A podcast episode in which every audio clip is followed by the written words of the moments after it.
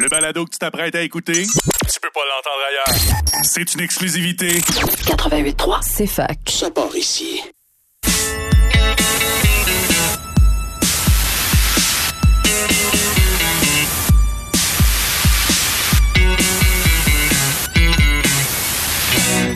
Un jour, je vais faire un film. Il sera très très bon. Il y aura salon sans prétention. Bonjour à tous et à toutes, bienvenue à Ciné Histoire. Je fais toujours les mêmes intros. hein. Que- peu importe le show que j'anime, je fais toujours les mêmes intros. Les mêmes intros, les mêmes retours en ondes. Ben oui, c'est ça. pareil. On ne change pas une recette gagnante. Puis parlant de recette gagnante, ben ici, on a notre trio, notre triumvirat euh, d'animateurs, d'animatrices, Yannick et Jade. Comment allez-vous? Vas-y, Yannick, là. Vous regardez toujours, vous savez jamais. Très bien, On est trop merci. Ouais, c'est ça. Euh, Jade, Ça va. bon. C'est tout.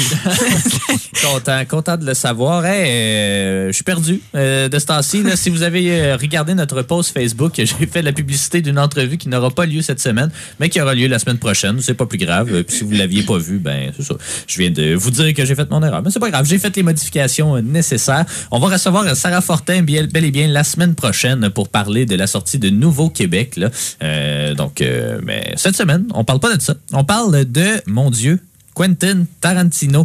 Euh, Encore? encore. que tu l'as mais- déjà fait. Exactement, ça a été une de nos premières émissions avant, euh, avant notre. euh, ben, en tout cas, dans les premières émissions qu'on a faites, on avait fait deux ou trois rétrospectives, je me souviens. là. On avait fait une sur Quentin Tarantino parce que Once Upon a Time in Hollywood devait sortir. Euh, sinon, on avait fait une sur Denis Villeneuve, il me semble. Denis Villeneuve et Jean-Marc Vallée, il me semble. On avait même reçu Antoine à cette émission-là. Donc, puis là, ben, on a la mémoire courte, fait qu'on a décidé euh, de refaire un peu, mais c'est pas le même exercice. Là, aujourd'hui, c'est notre spécial, euh, le meilleur du pire. Donc, on a visionné le meilleur film de Quentin Tarantino ainsi que le pire film de Quentin Tarantino, toujours selon des agrégats. C'est ça que j'allais dire. Il faudrait peut-être euh, rappeler la démarche. Là, Ben, celui que j'aime le moins puis celui que j'aime le plus. Ouais, c'est ça, non, c'est trois, trois paramètres dans le fond. C'est la note IMDB, euh, les Metacritics, puis euh, Rotten Tomatoes. Donc, Ouais, euh, j'ai ajouté un quatrième paramètre Ah ben avec Letterboxd, mais ça confirme pas mal ce, que, ce que ça doit être. Voilà. Donc, c'est ça, le film qui a le les meilleures critiques, ben, c'est euh, Pulp Fiction, mais tu sais, c'était quand même serré. Là. Il y a Pulp Fiction, euh, tous les films de Tarantino sont quand même bien reçus, euh, évidemment. Il y avait Django, qui était quand même assez haut aussi. Euh, il y avait, Réserv- euh, pas Réservoir Dogs, mais, mon Dieu, mon Dieu. Inglourious Basterds? ouais, je pense que c'est Inglourious Bastards euh, qui, qui avait été bien reçu. Puis dans les pires, ben, il y avait, il y avait pas mal juste Dead Proof, je vous avoue. Il y avait Four Rooms, mais toi, Yannick, tu l'as déjà vu, Four Rooms? C'est Ouais. comme un collectif de quatre histoires, là, quelque chose comme ça. C'est éclaté, là, littéralement. Là. Ça me semble que ça se passe dans un hôtel. Là. Ouais, ben, ça ferait du sens avec un titre de même. Ouais. Euh, mais c'est quatre, en fait, ben, on va pouvoir euh, y revenir un peu sur c'est quoi ce projet-là, mais euh, c'est genre euh, quatre nouvelles de Roald Dahl euh, qui sont adaptées euh, par euh, quatre réalisateurs, dont euh, Robert Rodriguez et euh, Quentin Tarantino et deux autres inconnus. Imagine Euh, de voir Mathilda par Tarantino. Ah, mais, mais, ouais, mais c'est c'est drôle, mais euh, on va pouvoir en, en parler, en fait, parce que euh, Tarantino, c'est un gars qui a plein de projets dans la tête, puis qui réalise jamais. On dirait qu'il aime ça parler de n'importe quoi. Puis, ah oui, je vais faire telle affaire. Là. Il y avait, un donné, il fallait qu'il fasse le prochain Star Trek. Là. Puis là, hein, évidemment, j'imagine pas un, un Star Trek par Tarantino, mais bon, c'est un gars qui a plein d'idées, un passionné de cinéma, vraiment. On l'a avec nous à l'émission, non. Euh, mais euh, un, un jour, quand on va être connu et bilingue. Mais donc, c'est ça, on va parler un peu, mais approfondir un peu notre émission euh, date de 2019 euh, déjà, en parlant de ses styles, de ses euh, tics, euh, peut-être scénaristiques slash de réalisation. On va parler un peu de sa carrière, des films qu'il a fait, puis on va revenir justement sur ben, tous les films de sa filmographie. Heureusement, il y en a juste neuf, fait que ça va quand même assez vite. Mais c'est ça, vraiment plus les approfondir, puis parler en détail de Pulp Fiction et de Death Proof. On peut peut-être commencer déjà. On va faire notre petit tour de l'actualité cinématographique en deuxième heure, euh, puis parler aussi des nouveautés euh, qui prennent l'affiche euh, cette semaine. Mais parlons peut-être, c'est ça déjà, de Quentin Tarantino. Mais mon Dieu, qui est Quentin Tarantino? En fait, c'est un des réalisateurs que t'as même, tu sais, peu importe à qui tu parles, ils connaissent, tu sais, lui, Spielberg, euh, bon, Kubrick, mais ils savent pas ce que ça veut dire, peut-être. là. Ben, juste, euh, puis peut-être Kurosawa, I guess. tu sais, des, ben, Hitchcock. On va dire, on va s'entendre On sur va, Hitchcock. on va mettre. On va oui, oui. toutes les nommer Hitchcock, finalement. Mais tu sais, ces gros réalisateurs que tu sais pas trop qu'est-ce que- qu'est-ce qu'ils ont fait dans la vie, mais tu sais qu'ils sont connus. Euh, fait que ben, tout le monde a vu un Spielberg, je pense, de Oui, oui. nos jours. Pas tout le monde Mais a je, vu je un trouve pas que c'est la même échelle. Là. Je, je- Entre- comme, non, mais ceux que tu as nommés, tu sais, je- c'est pas, c'est pas nécessairement. euh, c'est parce que moi, j'ai toujours, je pense toujours à mes parents quand ils disent des affaires même. Euh, tu sais, je suis pas sûre que Kubrick, euh, ils savent nécessairement. Ben oui, ben euh, ben, pas sûr. On Ben fera oui. un test la prochaine fois. Ils l'ont peut-être même déjà vu sur l'acide, le 2001 Odyssée de l'espace, on sait pas. Mais On sait pas. On les salue. Eh oui. mais fait. Orange Mécanique, euh, je- peut-être tout Oui, le monde. euh, oui. tu sais, Il n'y a pas personne qui, quand il voit un déguisement d'Halloween, il est comme, mon Dieu, il est donc habillé bizarre. Je me demande il boit quoi. du lait. C'est ça. Il y a des fossiles. On fera ça avec, euh, avec Ouais. Tony. Euh, mais euh, donc, Quentin Tarantino, c'est ça, c'est pas mal euh, un des gros euh, réalisateurs. Euh, il est né en 1963 euh, au Tennessee. Euh, il est de italienne, hein, je pense qu'on on le devine un peu avec ce nom-là, mais aussi irlandaise et cherokee.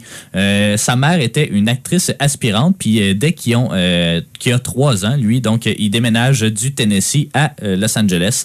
Il commence sa carrière un peu comme acteur au théâtre. Il a toujours été réputé comme étant un amateur de films, lui qui a travaillé dans des clubs vidéo notamment. C'est un enfant des blockbusters.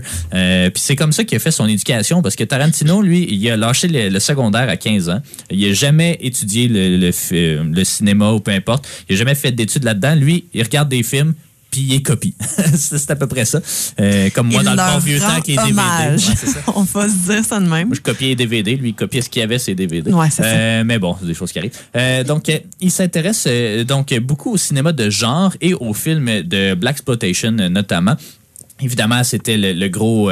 la- le gros boom des TV movies puis des straight to VHS euh, DVD ben movie pas DVD certain Euh, mais euh, donc c'est ça lui c'est puis évidemment il reste en Californie dès qu'il y a trois ans. Donc euh, il y a évidemment un petit peu plus d'accès au cinéma, euh, surtout au cinéma de niche qu'ici, mettons, ou à Valleyfield, au Blockbuster, on s'entend. Euh, il euh, il s'essaie à plusieurs choses, par contre, avant de se lancer dans le cinéma. Il va être notamment recruteur pour des programmes d'aérospatial. Il va être production assistant, ben, un assistant, ben, assistant à la production, tout simplement, sur des vidéos d'entraînement de Dolph Lundgren. Grosse carrière pour commencer. Ben oui. Et, il a été, il a fait un, un petit bout en tant qu'imitateur d'Elvis, parce qu'il ressemble quand même euh, un petit peu, mais notamment dans les. C'est vrai qu'il a une face de petit fendant. Je sais pas. Non, vous Non. voyez pas. Ben, écrit, ben, parce- Il est pas mal plus gras. vous pourrez le voir parce que euh, il, a- il joue dans un épisode de Golden Girls où il joue Elvis, justement, ben, un, Je vais un imitateur. à l'instant. Puis c'est avec ça, en fait, qu'il va financer ses premiers films parce qu'il s'est fait payer 600 pièces à l'époque pour jouer dans Golden Girls. Mais euh, parce que c'était un des meilleurs épisodes de la série, ils l'ont toujours euh, mis dans des DVD de best-of et des trucs comme ça. Fait qu'au final, il a fait à peu près 3000 pièces avec euh, cette affaire-là. Fait que, alors, 90, euh, c'est quand même pas si mal euh, non plus. C'est avec ça qu'il va faire plusieurs de ses projets. Son premier projet, en fait, son premier, son premier, ah, celui qu'on a encore euh, des traces parce qu'il y en a eu d'autres. Il a fait un, un- je me souviens plus exactement du, du titre du film, mais il avait fait un euh, film. la, la fête de son meilleur ami. Non, c'est ça. Avant celui-là, Avant ça? il en avait fait un, mais euh, la personne avec qui il a fait le film s'est suicidée, Ah. puis a brûlé tout le film avant de se suicider. Ah, ben Fait oui. que, il n'y a pas de preuve de ça, mais euh, My Best Friend's Birthday, justement, qui est son premier film, lui aussi, il en manque, euh, il manque une heure, en fait, du film. Donc, il y a la version de 30 quelques minutes sur YouTube, si jamais vous On voulez avait le- déjà un peu, c'était pas en super bonne qualité, c'était vraiment pas facile à Ah, regarder, non. mais C'est euh, tout bleu, gris, ouais. euh, c'est un peu Brouillé bizarre. aussi. C'est un film de 1987, justement, sur l'histoire de Mickey, dont c'est l'anniversaire et dont la blonde vient de le laisser. Mon ami Clarence lui organise alors un party qu'il n'oubliera jamais. Euh, ça se veut une comédie plus qu'autre chose. Là. Euh, Tarantino réalise, joue et coécrit le film avec Craig Hammond, qui joue également dans, dans le film lui aussi. Euh, ils ont eu un budget de 5000 dollars pour faire le film ce qui est évidemment très, très peu. Euh, ils ont tourné le film sur quatre ans, ce qui est évidemment très long.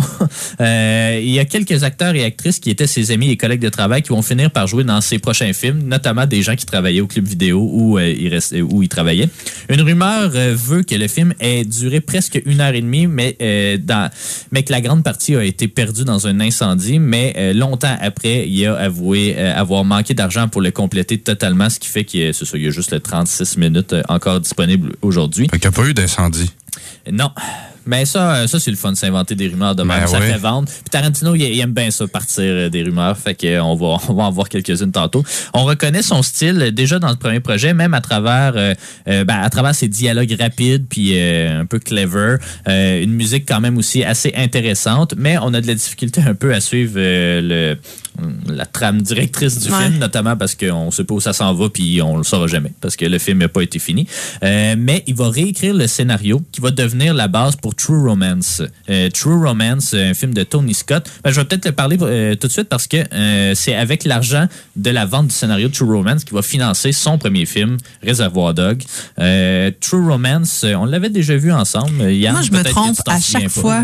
True Romance, je, je le confonds avec un autre. que- Dont on taira le nom. Non, mais, On ne sait euh, pas le nom.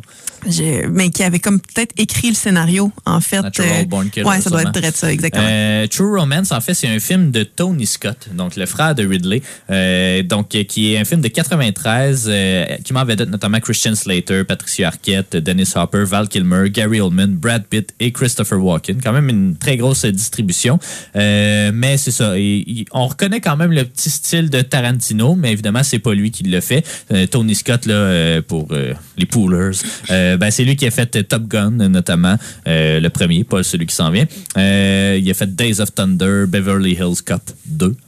Ah. pas le premier malheureusement. Mais bon, c'est avec l'argent de cette vente là qui va financer Reservoir Dogs, euh, qui est son premier film, euh, qui est souvent considéré même comme le pre- le meilleur film indépendant de tous les temps. Bon, évidemment, euh, c'est facile à dire parce que c'est devenu un bon réalisateur par la suite, là, mais c'est un film sorti en 92 sur un braquage de banque qui tourne mal et sur euh, les survivants qui essaient de trouver parmi eux qui est la taupe. Euh, donc, euh, ça se déroule, l'action se déroule avant et après le coup euh, entre les protagonistes qui euh, portent des noms de couleurs comme alias. Là, euh, ça avait déjà été fait parce que on- là, on, ben, Peut-être qu'avant d'en- d'entrer dans la filmographie, on pourra parler des styles, mais on va pouvoir, euh, on va finir quand même notre couverture de celui-là. Mais il avait repris cet alias-là des, des noms des couleurs euh, dans le film The Taking of Pelham 1, 2, 3, l'original.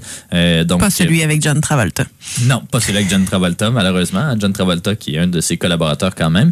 Euh, le film en vedette notamment Harvey Keitel, qui a aidé beaucoup à financer le film. Tim Roth, euh, Michael Madsden, Chris Penn, le, frère- de, euh, de Sean, euh, Steve Buscemi et lui-même, donc Tarantino. Euh, ça va connaître un succès critique, mais pas commercial, malgré que le film a quand même été rentable. Il a fait 2,8 millions sur un budget de 1,2, ce qui est quand même correct. Euh, pour financer le film, justement, c'est avec True Romance. Puis il l'a financé aussi parce qu'il a décroché un contrat d'écriture pour écrire From Dusk Till Dawn, un film qui va être réalisé quand même euh, cinq ans après, quelque chose comme ça. Puis Harvey Encore une fois. Il va faire une sensation euh, à Sundance, puis il va faire la tournée des festivals. Il va être nommé à trois Spirits Awards, donc les Oscars pour le cinéma indépendant. Puis il va en gagner un, ben en fait le film va en gagner un pour Steve Buscemi, meilleur acteur de soutien, qui est quand même excellent dans, dans ce film-là. C'est un film assez particulier parce que c'est un film où on voit jamais justement le, le coup, le heist. Euh, on voit juste l'avant et l'après. C'est un film néo-noir, surtout basé sur des dialogues entre les personnages. C'est aussi quand même déconstruit, même si euh, c'est à petite dose. Là. Il va vraiment plus déconstruire ses films à partir de Pulp Fiction. On retrouve aussi beaucoup de violence et de vulgarité, des trucs qui vont euh, revenir beaucoup dans son œuvre. Euh, et puis c'est ça, ça va l'aider beaucoup évidemment pour euh, la suite faire financer euh, Pulp Fiction. Euh, puis ça ressemble apparemment beaucoup au film The Killing de Stanley Kubrick euh, qu'on a mentionné plus tôt à l'émission. Euh, euh, Avez-vous vu Réservoir Dog Oui, qu'est-ce que vous en avez pensé? J'ai Ça fait vu longtemps. ça, moi. Ben oui. Ben, je sais pas, je regardais surtout Yannick là. Ben mais oui, je pense que t'es c'est un classique. Ouais. Ouais, ouais. C'est violent, c'est c'est- Tarantino, je sais pas quoi dire de plus. C'est fait trop longtemps que tu l'as pas vu. Ben, moi, c'est les dialogues qui me fascinent dans les films de, Ta- de Tarantino entre euh, les personnages, parce que certains reprochent à Tarantino de d'étirer des millions avec des films qui auraient pu être des films de série C, D, Z quasiment. J'exagère, là. Mais euh, je me souviens que Vincent Cassel, euh, je salue mon ami Patrick qui euh, me l'avait bien pointé, Vincent Cassel reprochait à Tarantino d'étirer vraiment euh, ses films dans, dans la violence banale, mais au fond, moi, ce que j'adore, c'est ça, c'est les dialogues, parce que c'est culte. Qu'est-ce qu'on retient de Pulp Fiction? C'est le système métrique. Ah, je voulais pas voler. Ben non, mais j'allais dire le à Big. Mac, mais, Ouais, le mais Big on, Mac. on est en même place. Royal cheese. Royal with cheese, Ouais. Mais euh, non, non, mais dans, dans chaque film, il y en a. Tu sais, la, la conversation dans euh, Réservoir Dog, c'est pourquoi moi je suis Monsieur Monsieur White, l'autre Monsieur Pink. Pourquoi? Ouais. Ben, c'est ça, fait, ça fait qui- jaser. Steve Buscemi qui s'obstine euh, sur. Euh... Ouais, mais là, je laisserai pas de type à elle. Il n'y a, a pas de serveur ou de Ah, serveuse ça. qui mérite de type. Puis, euh, en tout cas, des grosses conversations. Ça te rejoint, hein? Ben, bon, Non, Alex, ça dépend du restaurant. Ah, c'est ça. je me sens mal à chaque fois qu'il fait ça, mais lui, Ah. sa, sa, sa philosophie, c'est s'il n'y a pas de service. Il y a, tu sais, si c'est Ben. leur job, genre, puis qu'il n'y a pas de service, s'ils donnent pas de type, moi, je suis pas d'accord. J'ai déjà donné 83 cents avec un Mais repas de 40 Tu piastres. fais un round. Ah, mon Mais, Dieu. non, non, mais c'était c'était ciblé. J'avais eu le pire service. Ah, ouais, comme, ok. je suis gentil d'offrir mon, mon screening parce qu'elle elle méritait rien. Mais voilà. Ah, on dévie, hein? Ouais, c'est ça, un petit peu. Ben, je- oui, on, on l'a déjà vu, on l'a regardé récemment ensemble parce que dans nos projets de, de l'année de ciné-histoire euh, qu'on a sur notre tableau à la maison, il y a euh, quand même de regarder justement, euh, de, de se faire une rétrospective euh, Tarantino. Puis... on l'a regardé récemment, je l'avais déjà vu aussi, mais je l'ai pas vu beaucoup. Euh, mais je trouve que c'est un, un bon film, un bon premier film dans le fond, qui euh, qui mêle toutes les bases de, de toutes ces caractéristiques en fait euh, qu'on va retrouver dans tout le reste de sa, sa, filmographie après. Puis euh, c'est c'est super le fun euh, de, tu sais c'est ça, on cherche un peu puis ça. En le revisionnant par contre, on se rend compte que c'est pas si difficile de comprendre euh, qui est euh, la, la, la taupe là. Tu sais la première fois, je, je, je m'étais laissé euh, avoir un peu plus. Quand tu le sais déjà, ça, ça, aide moins, mais euh, il y a comme il y a moins de mystère que dans mes souvenirs, dans le fond, mais euh, c'est c'est le fun de, de guesser. Les tunes sont excellentes aussi. Euh, caractéristique qui revient tout le temps là, dans, dans ces films. Fait que c'est euh, ouais, c'est ouais. très bon. Effectivement, c'est très bon. On va pouvoir y revenir justement maintenant qu'on a parlé du premier film sur ses caractéristiques qui vont revenir dans l'ensemble de son œuvre. Mais on va faire ça au retour de la pause. On s'en va euh, en, ben, en pause. Je viens de le dire, mais en tout cas, vous êtes sur les ondes CFAK 88.3 FM. On revient dans quelques instants. 30 minutes de discussion sans pub. Ben oui, ben c'est ça. Euh, On reprend notre parcours. En fait, je vais passer le melon à Jade qui va pouvoir un peu nous parler euh, des caractéristiques là, de, de l'œuvre de Tarantino. Puis après ça, on va pouvoir poursuivre notre parcours dans sa filmographie. Ben certainement. Puis Yannick, tu m'as déjà brûlé un punch un peu. Je voulais vous demander euh, euh, de même, d'entrée de jeu, c'était quoi pour vous la caractéristique euh, principale qu'on retrouve dans ces films? Toi, tu l'as déjà nommé, à moins que tu veuilles en, en shooter une autre. Puis euh, après, ben, on pourra demander à Alex. Ben, vous l'avez dit, mais aussi la musique est complètement folle dans chaque film. C'est hallucinant à quel point on ressent que c'est un bon mélomane, euh, Tarantino. Ouais. Ben, sa principale force, je pense qu'elle réside dans ses scénarios, si on le dit, mais c'est dans la, la construction du scénario aussi. Euh, oui, il fait des histoires déconstruites, mais il fait des histoires des fois en chapitres. Et il écrit un peu comme un roman, là, je trouve, ses, ses films. Euh, des fois aussi, ben, plus tard dans sa carrière, il va vraiment faire des, des uchronies, là, ce qu'on appelle, c'est-à-dire ben, un retelling de l'histoire, là, changer la fin finalement. C'est pas de Euh, même ça s'est passé avec Hitler. c'est- ah, je Oh. sais pas. J'étais pas là. Mais, euh, mais c'est ça, donc, euh, euh, il y a ça. Il y a évidemment, ben, tout. euh, Il y a plusieurs éléments, honnêtement, l'esthétique de ces films. Non, mais choisis-en un, là. Ben, on les a tous dit, mais gars, vas-y. Ben oui, ben, mais c'est ça. Je, je vous apprends rien là, en, en vous nommant les caractéristiques qu'on retrouve dans, euh, dans ces films, dans le fond. Donc, euh, là, il n'y a, il y a pas d'ordre, là, euh, puis il en manque aussi, fait qu'on pourra en rajouter. Mais euh, ben, de la violence, hein? de la oui. violence. Vraiment? euh, oui, il y, en- il y en a un petit peu. Euh, de la violence vraiment graphique qui, euh, qui est souvent euh, comique, euh, qui est exagérée, qui est satirique, euh, qui est qui justement a pas de sens, qui, qui est vraiment plus grande que nature. Puis, tu sais, c'est ça, là, se faire couper une oreille pendant qu'on a stuck in the middle with you, quelqu'un qui danse puis qui est bien content dans une dans un hangar désaffecté. Ouais. C'est ça, c'est c'est ça Tarantino. Mais il y en a beaucoup qui, qui aiment pas ça de Tarantino, justement. Puis toi, tu mentionnais Vincent Cassel. Euh, moi, je vais mentionner Mathieu Kassovitz, son, son ami aussi. euh, Ouais. a- c'est peut-être lui qui. Ben oui, Ouais, j'ai fait une erreur. C'est- à cause de la haine, littéralement. Ben oui. mais, mais Ah oui, c'est ouais. Kassovitz dans Combini, Ouais, l'entrevue Combini, Combini. Exactement. oui. Ben, c'est ça, tu sais, lui, ce qu'il aimait pas, ben, il y a plusieurs affaires qu'il aimait pas de Tarantino, mais c'était justement cette espèce de glorification de la violence-là. Tu sais que, bon, OK, on s'entend que c'est un effet de style, puis c'est pas le premier à faire des affaires un peu graphiques comme ça. Là. Si vous écoutez le- les films de série B, ben, tu sais, The Blob, euh, le but, c'est que le Blob, il mange le monde, puis que c'est ça qu'on veut voir. Là. On s'en fout de Steve McQueen euh, qui capote. Euh, mais, mais, mais, ouais, il y a effectivement cette violence-là. très stylisée, mais je dirais qu'elle devient plus stylisée plus sa filmographie avance. Au début, elle est quand même très euh, contemporaine. Là, dans Réservoir Dog, bon, OK, t'as Tim Roth qui se vide de son sang littéralement dans le hangar. Dans Pulp Fiction aussi un petit peu, mais à partir de Kill Bill, là, ça devient violence as an art. Là. Je sais pas, je sais pas trop comment Ben, le Kill dire, Bill est mais- un excellent exemple Ben aussi. oui, là. mais c'est sûr que la, la scène la plus graphique, elle est en animation. Euh, donc, on, on la voit pas. On se sauve ça un peu. Mais euh, il y, a, il y a quelque chose de très esthétique, justement, dans sa façon de la traiter, cette violence-là, qui... euh, on est toujours dans, dans l'espèce d'attente, dans l'expectative de comme il y a quelque chose de dégueulasse qui s'en vient. Mais c'est tout le temps fait d'une façon qui est quand même drôle. Là, on va se le dire. Là. Ah ouais. le- le- quand, quand il se fait tirer dans le char dans Pulp Fiction, excusez, mais c'est- quand même C'est inattendu. Mais non, mais c'est- inattendu Ouais, ouais, aussi. ouais. Fait que bref, violence graphique, euh, le premier. Euh, des bandes originales mémorables, on se l'est dit. Euh, mais dans tous ces films, justement, tu, tu, le disais bien, Yannick. euh, tu sais, là, je nommais Stuck in the Middle with You pendant que, pendant que justement, il y a, il y a quand même un, un acte là, qui, qui, qui se passe.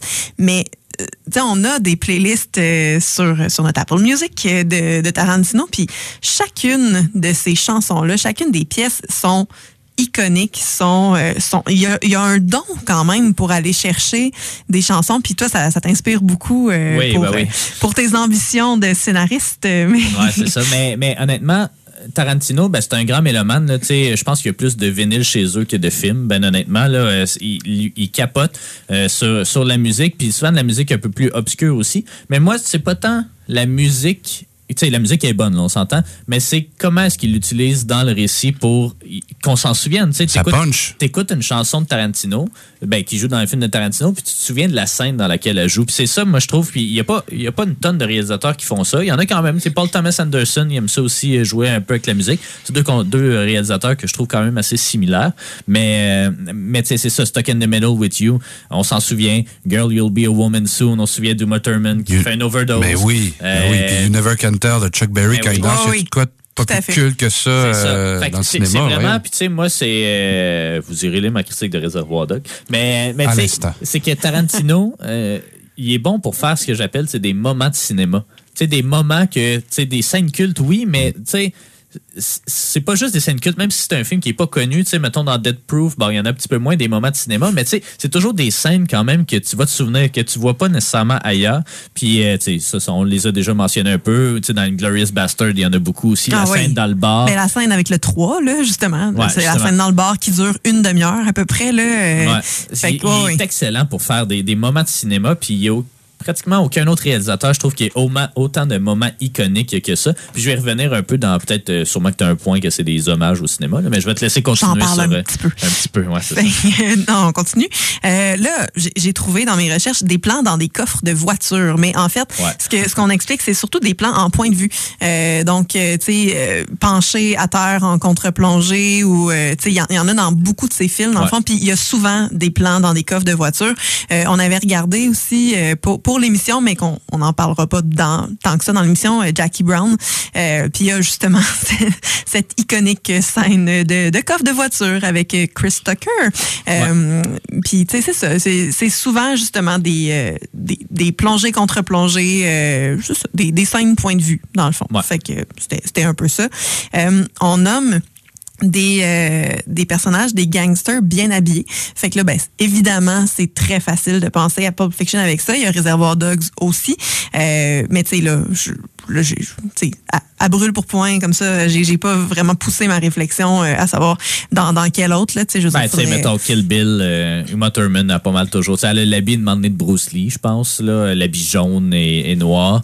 Euh, bon, Inglourious Bastard ne rentrera pas nécessairement là-dedans, mais en tout cas, il- effectivement, il y a Les quand même un chemises travail. hawaïennes de Ouais. Robert De Niro, Jackie Brown. Hey, mais un Robert De Niro comme je l'avais jamais vu avant, là, je- Soft. Non, non, non. Batté. je, je suis quand même troublée, comme pour vrai, parce que, tu sais, je me dis, deux, trois ans plus tard, euh, c'est ça, 97-2000-ish, euh, il faisait Meet the, the Fuckers, puis... euh, On est ailleurs. pour vrai, c'est absolument pas le même homme.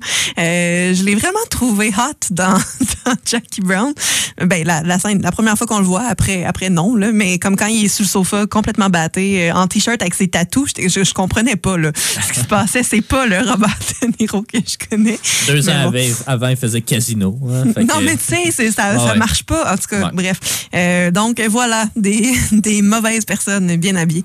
Euh, on l'a nommé tantôt des références à la culture populaire. Donc, euh, il y en a, il y en a partout, en fait. Puis, tu sais, ça, ça va avec le, le point suivant, qui est des dialogues qui sont très spécifiques, euh, dans le fond.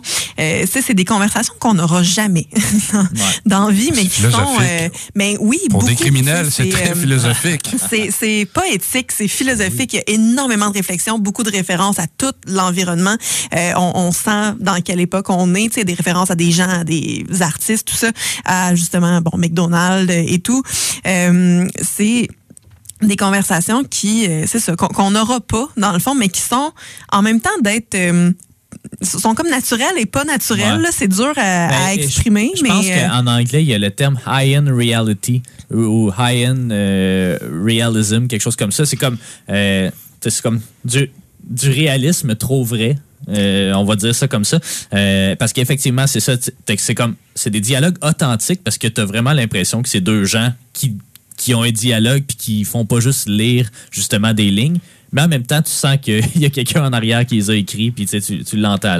Les, les gens hésitent pas, tu sais, c'est très, tu sais, ça, ça y va autour. C'est un peu comme euh, Dolan aussi. Dolan, il fait un peu de, de ça. Ça- Des fois, c'est un peu plus authentique, là, mais euh, ouais, il y a un petit peu plus de, comment, de joie, je sais pas trop quoi. Mais, mais tu sais, c'est ça, c'est, c'est, c'est très scripté, mais très authentique. Mais c'est ça, c'est comme les deux en même temps, mais, mais on le sent. Tu sais, Ouais. Puis, euh, puis tu sais, ces, ces scènes sont longues. Puis, tu sais, c'est ça, la, la scène du bar dans Inglourious Bastard dure à peu près une demi-heure.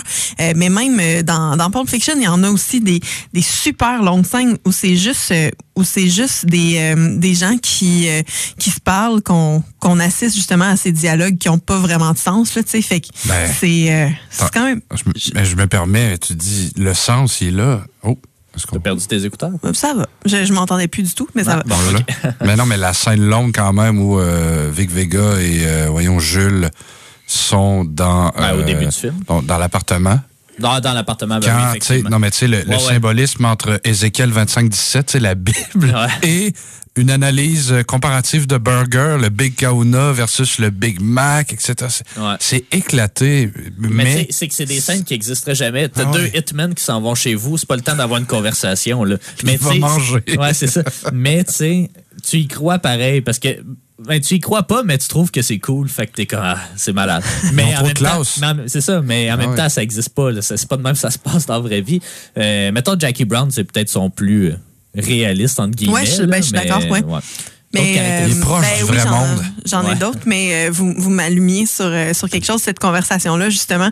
Euh, il y a, dans l'appart, là, avec les, avec les quatre gars, dans le fond, il y a quand même beaucoup de hum, d'attente, beaucoup de d'anticipation de que quelque chose qui va arriver. Puis il l'a, euh, Ouais. le meilleur exemple de ça, c'est le, le premier film de Tarantino que j'ai vu avec toi à comme minuit et demi euh, chez, chez mes parents il y a huit ans. Calvin, euh, l'heure est notée. Ah, non, non, non, euh, non, non, ça a mais- été Je me suis endormi. C'est ça, c'est ça, ouais, ouais. Non, on se rappelle de ça. Mais euh, qui était justement euh, Inglourious Bastards, euh, que, que la, la scène d'ouverture de, de ce film-là où on on est tout le temps dans une espèce de comme on le sait là que Ouais. ça va être ugly là. Puis puis c'est la même chose dans la partie il y a comme tu veux parler de burger avec lui mais mon dieu que t'as pas le goût en même temps.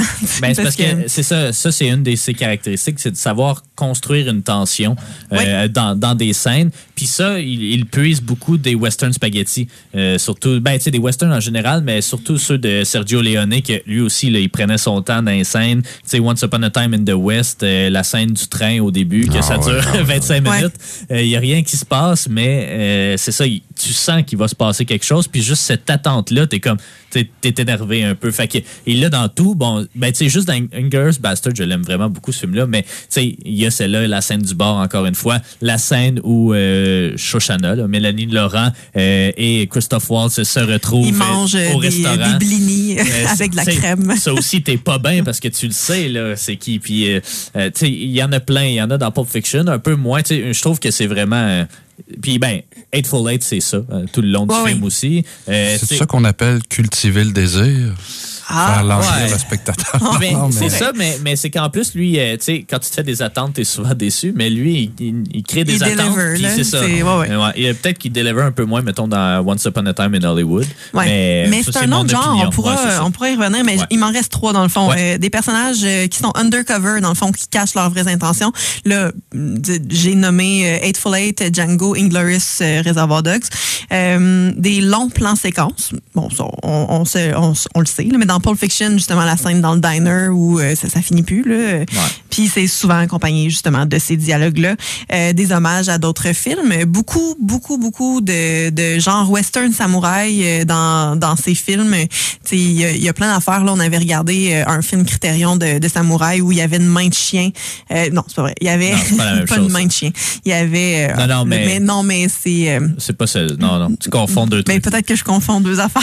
Ça, c'est euh, c'est Sergio Leone qui a repris ça de Akira Kurosawa. là. Mais tu sais, par exemple, Ouais, Lady Snowblood. euh, Tarantino reprend du Sergio Leone tout le temps aussi. Ouais, ouais. Tu sais, je veux dire, c'est ça. Puis dans, dans mes recherches, je suis tombée sur la phrase euh, comme euh, le cinéma, se, se copie tout le temps. Dans le fond, Mm-hmm. n'importe quoi qu'on voit est tiré d'autres choses.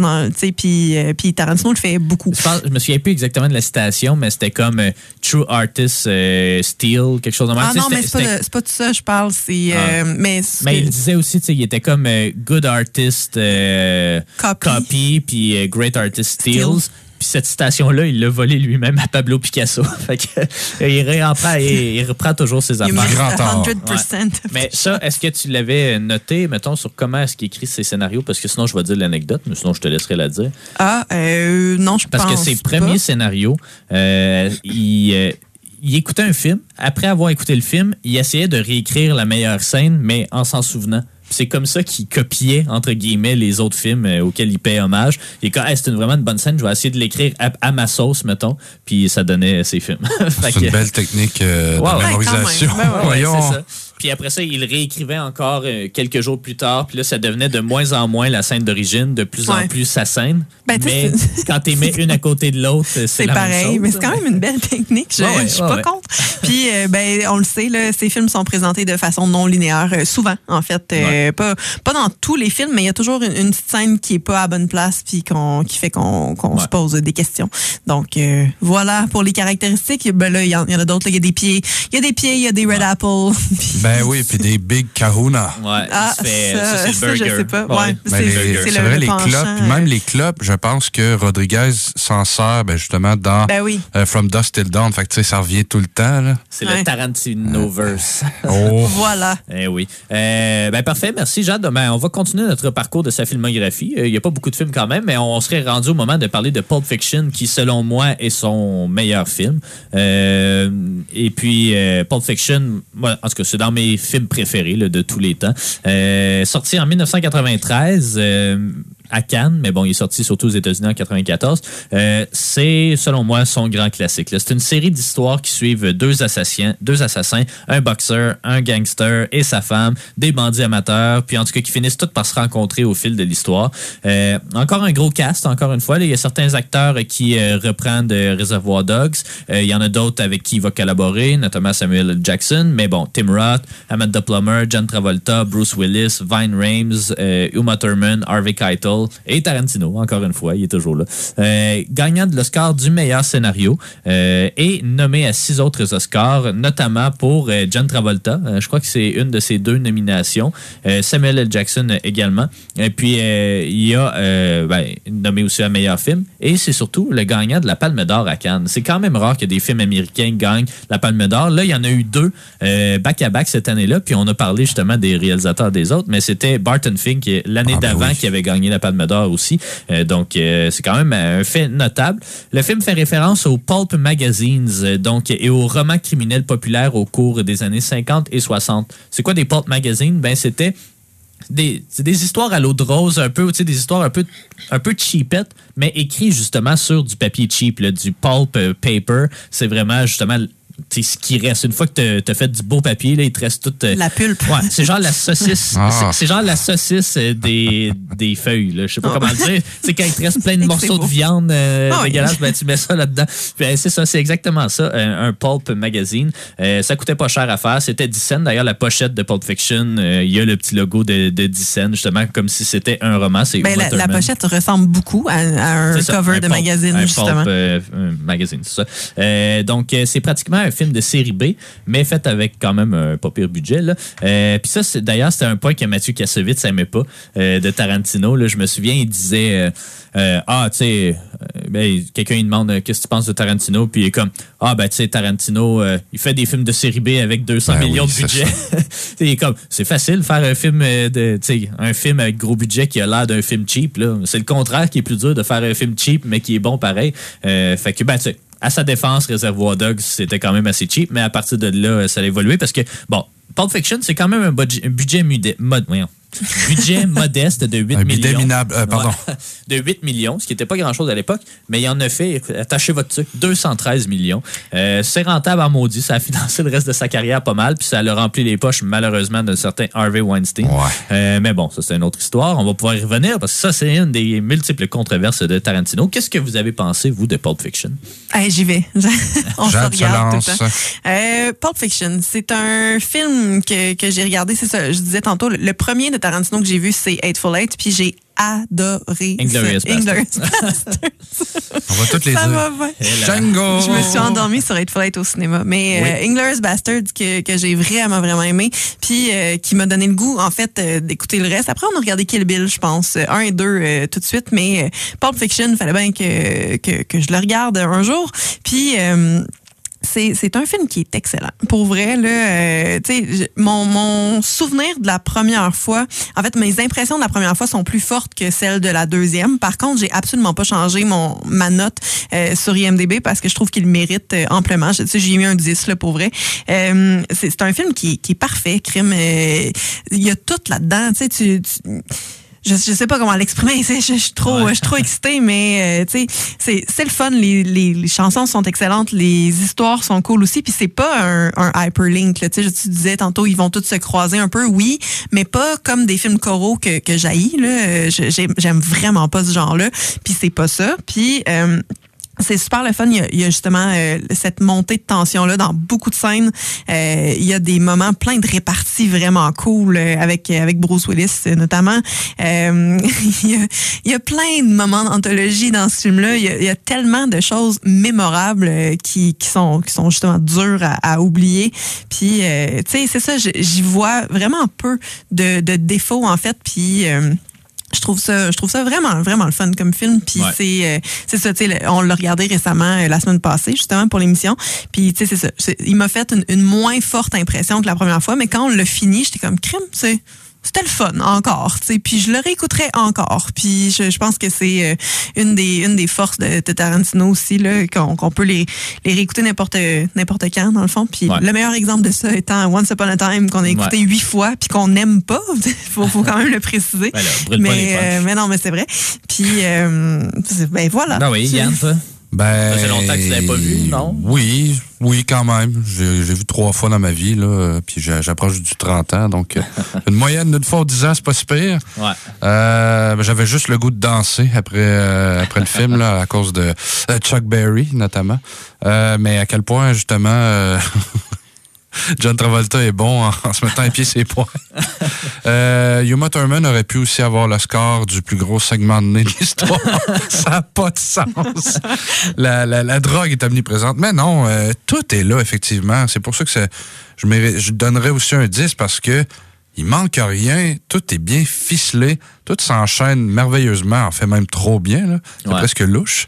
Mais non, c'est ça qui fait la force de, de Tarantino. Puis évidemment, je suis un grand mélomane comme, comme vous deux, mais c'est- une force, la musique, quand tu es capable de la puncher, de bien euh, l'alimenter avec les, les scènes entre elles, puis qu'elle a une symbolique au final, ben c'est magnifique. Alors, Ouais. euh, Ah je, je, je suis toujours ébloui par, euh, par les scènes cultes du film, les dialogues, je l'ai dit tantôt, mais là, Ouais.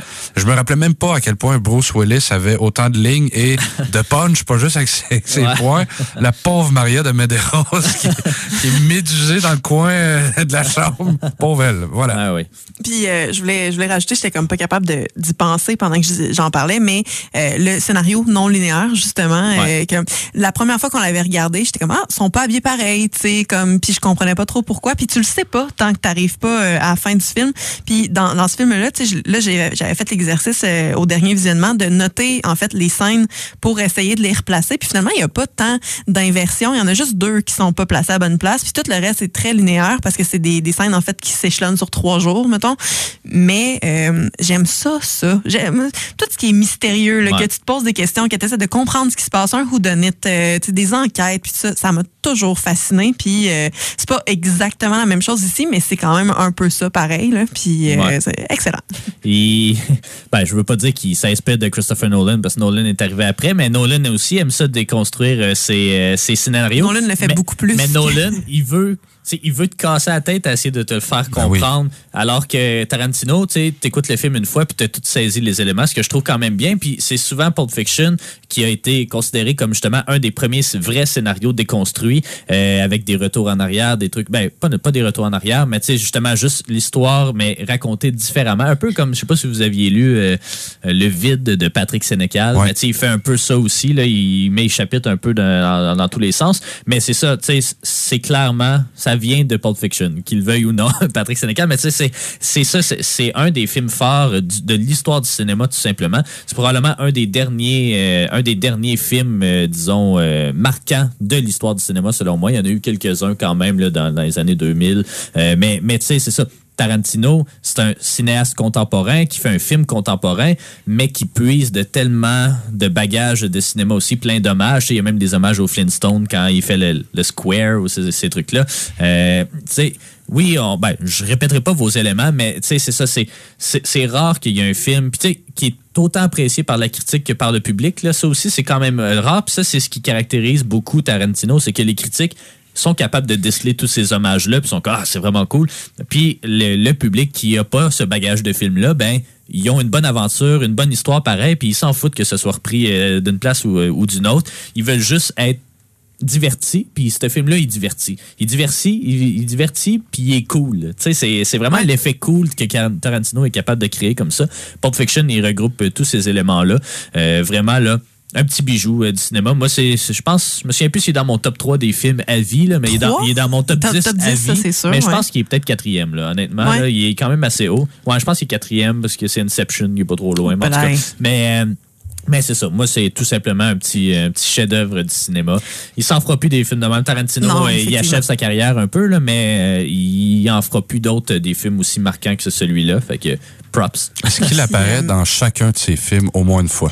Euh, il est Non. pas dans Once Upon a Time. Non. Puis Mais ouais. c'est ça. Peut-être d'autres aussi. Il apparaît là. dans la plupart, mais pas, pas dans tout. Ouais, des, des petits, des petits rôles, des petits caméos. Euh, Je voulais nommer aussi, euh, pendant nos recherches, puis tu étais là euh, quand, quand je regardais des, des vidéos pour la préparation, tu sais, il y avait une vidéo où il présentait justement le, le- les plans de la scène du passé dans l'auto avec Vincent et Jules, puis des plans de du, du présent ou du futur ou peu importe. Puis sont comme en tout cas, de, de ce qu'ils nous montrait sur YouTube, c'est que c'était comme inversé, les angles de caméra. Là, là, ça, ça me titille un peu parce que je me dis, s'il a vraiment fait ça, que vraiment nous présenter tout ce qui est avant d'un côté, puis tout, puis ça se pourrait, là, qu'il l'ait fait.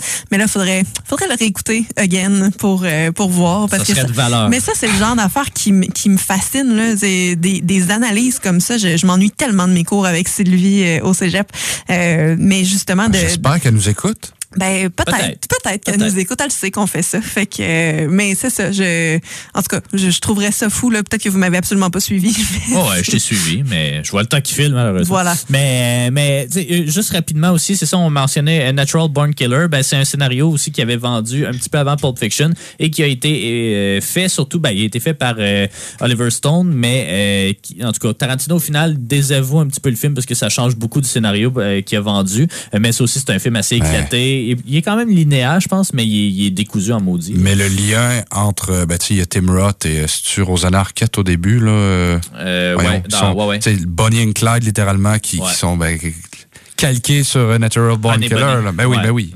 exact. Donc euh, ça, il y a Four Rooms aussi, ce projet-là qui est un peu bizarre, euh, qui on l'a pas vu encore, sauf euh, sauf euh, toi Yann, mais euh, le segment de Tarantino ressemble beaucoup à l'épisode Man from the South de, de la série euh, euh, Alfred Hitchcock Presents, euh, donc euh, des années euh, probablement 50 ou 60, là, dépendamment.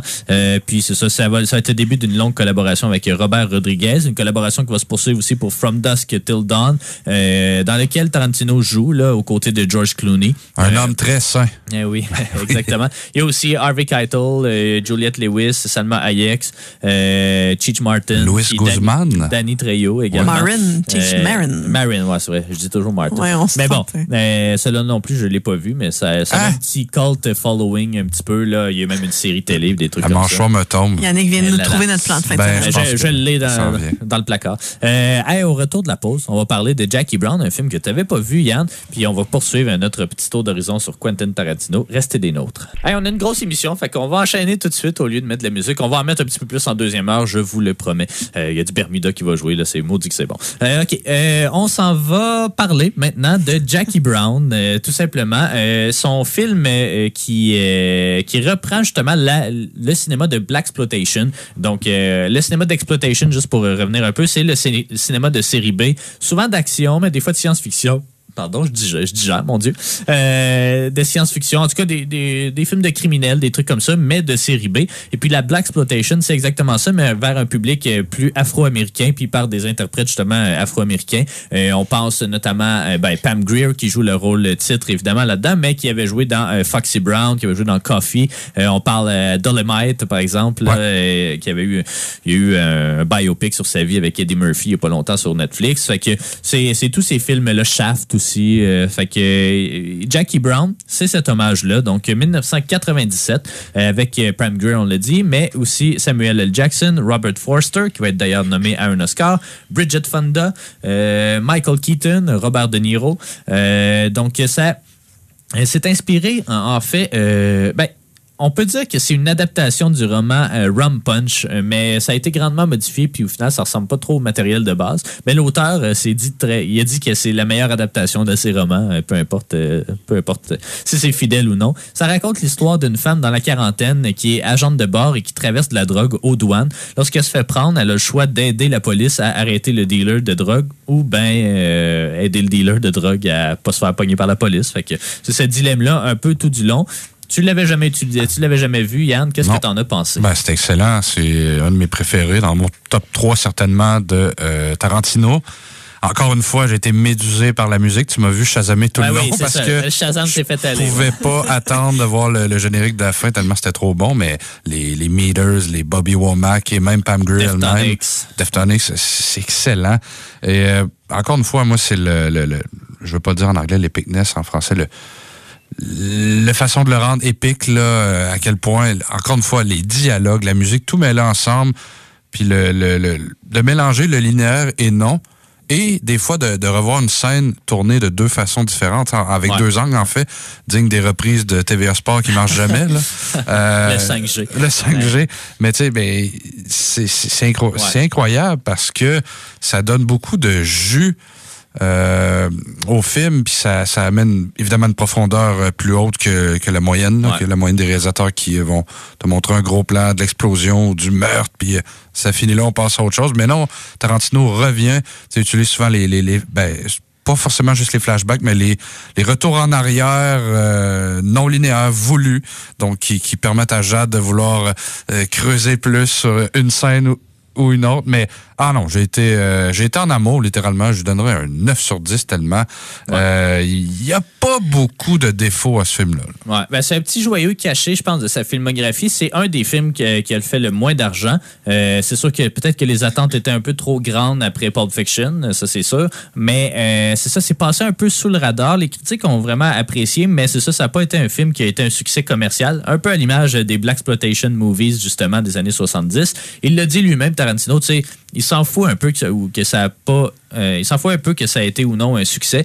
Lui, dans sa tête, le public, c'était euh, un public afro-américain. C'est à eux qui voulaient faire un film, euh, rendre hommage aussi à cette période-là qui, a été quand même importante dans la vie de Tarantino, mais beaucoup aussi dans le cinéma afro-américain, euh, qui était relativement naissant.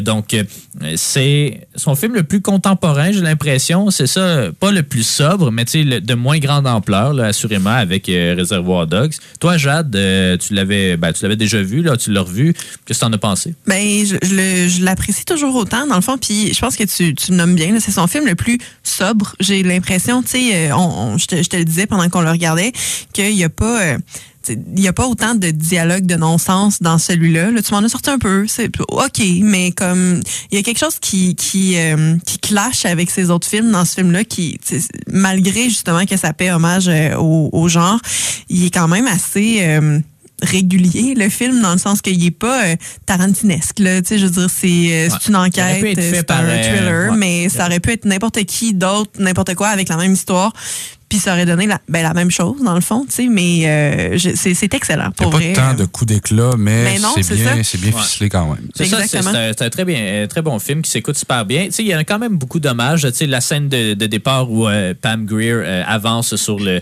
le, tapis roulant de l'aéroport, ben, c'est repris dans The Graduate. Ben, c'est repris de Graduate, en fait. Il y a plein, évidemment, de trucs. puis, si vous si vous n'êtes pas trop sûr, là, parce que Jackie Brown, c'est quand même euh, un qui est moins vu de Tarantino, mais si vous avez vu le film Black Clansman, euh, ça, ça, reprend un peu les codes du genre. Encore une fois, euh, c'est de Spike Lee, celui-là. mais il y a justement cette scène-là, encore une fois, où on avance. C'est pas exactement le même plan, mais c'est un hommage un peu plus criant, mettons, dans Black, Black Clansman que dans Jackie Brown. Mais, mais, mais c'est ça, c'est vraiment des, des, films cheap, mais un peu à l'eau de rose, un peu mélodrame, mais qui allie justement une histoire de crime. Euh, quand même assez travaillé comme, euh, comme scénario euh, de crime, disons, mais, mais effectivement, il y a certains moments mémorables. Moi, toute la performance de Robert De Niro, je l'ai trouvé excellente. Là, pour vrai, d'habitude, c'est un homme viril en, en possession de ses moyens, puis là, c'est juste un, ben pas un éternel adolescent, mais c'est ça, quelqu'un qui sait pas qu'est-ce qu'il fait, mais que c'est ça, c'est lui qui c'est lui qui est payé pour faire les meurtres puis faire le temps dans la prison, puis euh, c'est ça. Fait que euh, non, il y a bien des affaires. Bon, on parlera pas de la coiffure de Samuel L. Jackson euh, puis de sa petite barbe un peu bizarre, mais ah mais c'est ça, c'est très à l'image de Samuel L. Jackson. Ça crée un peu ce personnage-là qu'on connaissait pas beaucoup. Samuel L. Jackson est arrivé très tard au cinéma. il est arrivé à peu près à 40 ans dans les années 90 justement, puis ça a contribué, ce film-là, et d'autres de Tarantino et de Spike Lee et whatever, euh, à justement lancer le phénomène euh, Samuel L. Jackson. Ben, le violon rouge de François Girard. Le violon rouge également. Ben, 97. Euh, Ouais, 97, la même année. Fait que c'est ça, mais euh, un peu, un peu plus simpliste que ces autres films, mais assurément qui vaut le détour parce que c'est probablement un des deux films de Tarantino que vous avez pas vu. On va enchaîner tout de suite avec. Euh, ben, il y avait une controverse autour de ce film-là, mais je vais y revenir un peu plus tard euh, à, l'émission. On va enchaîner avec Kill Bill. Encore une fois, un hommage au film d'exploitation, mais cette fois du cinéma d'arts martiaux de Hong Kong, justement des années 70. Encore une fois, le cinéma des Shaw Brothers, le cinéma de, de Bruce Lee, Jackie Chan. Bon, il commence un petit peu, là, mais surtout dans les années 80, Jackie Chan. Euh, donc, euh, un hommage, euh, c'est ça, également à Lady Snowblood, au cinéma japonais de samouraï, tu sais, tous ces films de série B, mais qui, justement, qui étaient très stylisés. C'était pas juste cheap, tu sais, ça essayait de faire quelque chose avec pas grand-chose. film de 2003 et 2004. Là, Tarantino, il considère ces deux films-là, Kill Bill volume 1 et 2, comme le seul et même film, parce que, selon lui, si ça avait été juste de lui, ils auraient sorti d'un coup, mais c'est Miramax qui a pas voulu, puis qui a voulu euh, justement Milk the Cow. Non, ben, non mais, ça aurait été 4 heures. Sinon, le karma l'a rattrapé, hein, ouais. M. Miramax. Exactement. Il met en vedette euh, notamment Uma Thurman, Lucy Liu, Michael Masden, encore une fois. Euh, Keith Carradine, je crois, ou David Carradine, je ne me souviens plus lequel, Daryl Anna, Vivica A. Fox, et Samuel L. Jackson, encore une fois, mais pour un, un plus petit rôle après avoir passé quatre ans dans le coma, une ancienne, une ancienne assassine se réveille et décide de se venger des assassins qui l'ont trahi. Fait que là, c'est comme une histoire de rédemption. Elle a une liste, puis il faut qu'elle passe dans, dans la liste. Puis le dernier, ben, c'est Bill. Euh, ils ont sorti la version intégrale un peu plus tard, je pense, dans les, dans les années 2010. Ça s'appelle Kill Bill, The Whole Bloody Affair. Euh, c'est l'intégrale de quatre heures, justement, de ces films-là. Inspiré, euh, c'est ça, des films d'arts martiaux. Euh, ça fait longtemps qu'on l'a pas vu. J'ai hâte de le revoir quand même, là, mais si vous avez des souvenirs, c'est le temps de les garocher. Ben, je, je, je me rappelle de notre premier visionnement, en fait, mon premier visionnement, puis c'est ça. Tout de suite, quand le premier est fini, j'ai fait comme, hey, on, regarde le deuxième là, là, euh, parce que parce que c'est tellement un enchaînement. Le, premier se finit, mais c'est comme comme quand ils font toujours ça, là, comme dans Harry Potter, comme dans Twilight, comme dans, c'est, tu finis le dernier, puis comme ça fit là, de, de regarder l'autre. Puis celui-là ben encore plus parce qu'il n'y a pas vraiment de, de coupure en fait là. Euh, effectivement il aurait voulu le sortir en un il aurait pu je pense là. Fait que tu sais c'est tellement bon. Il n'y a pas beaucoup de euh, coupures, mais il y a des têtes coupées. Ah oui. ben tout à fait Ça- puis il y aura euh, du ça.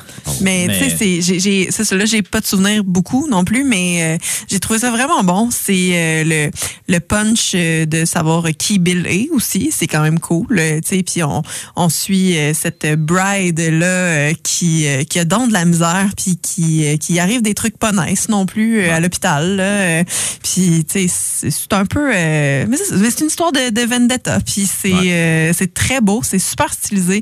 Il y a que énormément c'est- de- c'est son d'influences. euh, ouais. son film le plus stylisé, je pense. Ben, là. Il joue avec le noir et blanc, de l'animation, de la couleur. Mais la couleur euh, de, de Et la meilleure soundtrack, je crois, de, de tous ces films. Là, euh, honnêtement, ben, tu sais, si on prend les deux films ensemble, c'est les, les meilleures chansons que je trouve. Tu sais, les- Il y, en a- il y en a des meilleures dans d'autres films, mais pour l'ensemble des, des chansons utilisées, je trouve que c'est vraiment le meilleur Kill Bill. là. Faudrait que je revoie. Je me, je me souviens même pas, tu sais, je mélange beaucoup le mémoire troublé, le 1 puis le 2. le- C'est Ouais. quand elle va être au Japon, elle va, elle va manger Ouais. du délicieux. Sashimi Ouais. autour d'un. Avec en un négligeant son katana, ouais. c'est ça, un Miyagi japonais. Ouais. Euh, ben, c'est un Pléonasme. pléonasme. Un Littéralement. Miyagi de Val d'Or. Mais euh, non, non, je suis dû pour le revoir, Ben oui, littéralement. Peut-être ouais, en voilà. fin de semaine, qui sait. Euh, vraiment un très très bon film, mais ça, ça se fait trop longtemps qu'on l'a vu pour vraiment entrer en profondeur dedans. Euh, sinon, il a participé encore une fois à un projet avec Robert Rodriguez, mais brièvement, c'est pour Sin City. Euh, donc euh, le film, euh, évidemment inspiré de la bande dessinée. Euh, il, a, réalisé les scènes de voiture principalement avec Clive Owen, euh, mais c'est ça, il a pas fait beaucoup d'autres choses dans le film. Par contre, après ça, les deux vont faire euh, Le programme pro- double. Exactement, le programme double qui est. Bon, c'est deux films, mais réunis en, en un, puis le projet s'appelle Grindhouse. Euh, mais c'est deux films, donc euh, Planète Terreur et Dead Proof. Euh, Tarantino s'occupe du dernier et euh, euh, Rodriguez du premier. Euh, ça. Bon, c'est son, c'est son pire, fait que c'est le temps d'en parler. Mais euh, c'est aussi un projet, je pense, qui a floppé parce que c'est peut-être un peu trop niché, je crois, surtout pour un public international. Pour, euh, tu euh, Pulp Fiction, ça peut voyager à l'extérieur des États-Unis, mais là, euh, c'était vraiment niché. Ça fait hommage justement aux, euh, aux films, les, les drive-in movies, les films de ciné-parc. Course à la mort. Course à la mort, euh, Smoking the Bandits, il y en avait plein, mais Cannonball Run. en tout cas, il y en avait plein, mais c'était ces films qui, euh, qui faisaient le circuit justement des cinéparcs. Donc, euh, c'était souvent en programme double comme ça. Euh, c'était des films encore une fois de série B, là, des films violents, des slashers. Donc, tu sais, Massacre à la tronçonneuse, ça a commencé un peu comme ça aussi. The Hills of Eyes. En tout cas, la carrière de Wes Craven a commencé un petit peu aussi sur ce circuit-là. Même Spielberg aussi avec, avec Duel a commencé sur ce circuit-là. Donc, c'est un moment quand même assez charnière euh, de l'histoire euh, du cinéma des États-Unis. Mais c'est ça, à l'extérieur, euh, bon, il a été présenté à Cannes, mais c'est ça, oh, il a reçu des bonnes critiques parce que les critiques se souviennent ou ont déjà vu des films de cette époque-là, mais la plupart du public l'ont pas tant vu, ce qui fait que ça, ça a donné un, un projet assez mitigé. On parlera pas nécessairement de Planète Terreur parce qu'on l'a pas vu, on l'a pas revu pour l'occasion, mais si on parle de Dead Proof, c'est en 2007, c'est avec Kurt Russell qui lui aussi est comme très iconique de ce cinéma-là des années 70-80 avec John Carpenter et tout. Euh, Rosario Dawson, Rose McGowan, Mary Elizabeth Winstead. Euh, c'est euh, ça raconte en fait un, cascadeur qui, a une voiture dead proof donc à l'épreuve de la mort et puis qui, qui embarque des jeunes femmes dans son véhicule pour pogner des accidents puis les tuer. Grosso modo, c'est ça. Beau projet. Ouais, c'est ça. C'est très simple comme ça, mais euh, ça paie beaucoup. hein. Ben, euh, Yannick, peut-être, euh, euh, j'aimerais t'entendre dessus parce que lui non plus, tu l'avais pas vu, puis je pense que tu l'as pas tant aimé au final. là. Ben, je l'avais vu. J'avais vu des extraits à l'époque, là, mais j'avais choisi à l'époque d'aller voir Borat à la place du programme double, Ah, littéralement. bon et je l'ai choix. pas regretté. Non. mais non, non, j'ai. tu sais, on dit le meilleur du pire. C'est pas, c'est pas un film si minable, mais j'ai eu l'impression de perdre un peu mon temps quand même parce que c'est pas grandiose là. Ouais. Euh, Il y, a- il y a quelque chose quand même que j'ai aimé, c'est la, la scène du premier accident qui Ouais. est remontrée de quatre ou cinq angles différents. Ouais. Ça fesse, littéralement. Sais, je veux pas spoiler, mais on voit une jambe arrachée, une tête écrasée, puis un accident, littéralement. Pour un cascadeur, c'est Ah son boulot, hein, on va dire, de le faire, ça. mais non, j'ai, parce que j'ai l'impression qu'on on raconte deux fois, pas la même histoire, mais que c'est deux Ouais. histoires qui recommencent un peu de la même Ben manière qui ont ça. une issue différente, mais que puis Ouais. Jade, Jade me le faisait remarquer hier. Maudit que ça finit sec. C'est pas mal ça. Ouais, Ça a ça, pas de finit, sens. ça finit Voilà. très sec. Mais, Mais, c'est ça qui est dommage pas son parce meilleur. que dans tout ce projet-là, euh, c'est vraiment la partie de Tarantino qui est la moins bonne, malheureusement, parce que quand on le prend dans un tout, il y a vraiment plein d'affaires à aimer. Planète Terreur, bon, c'est quand même cool. Il y a une fille avec une jambe en, en machine gun. Euh, tu sais, t'as Bruce Willis, encore une fois, qui joue un caméo. Euh, tu sais, un, un- un star part, là, je me souviens plus comment ça s'appelle, je pense que c'est ça, mais t'as bien des affaires. Entre les deux films, t'as des fausses bandes annonces qui sont vraiment cool. Il y en a une de Eli Roth, il y en a une de Edgar Wright, il y a Nicolas Cage qui joue Fu Ben Manchu. oui. Dans un truc avec des nazis. Ouais, puis de éclaté. ces fausses bandes annonces-là est né deux projets qui ont bel et bien vu le jour. Machete de Robert Rodriguez et euh, Obo with a Shotgun. Donc, si vous vous souvenez, c'est sorti au début des années 2010. Euh, c'est sorti, c'est, venu de fausses bandes annonces qui étaient vraiment trop le fun. Fait qu'on a décidé de les faire.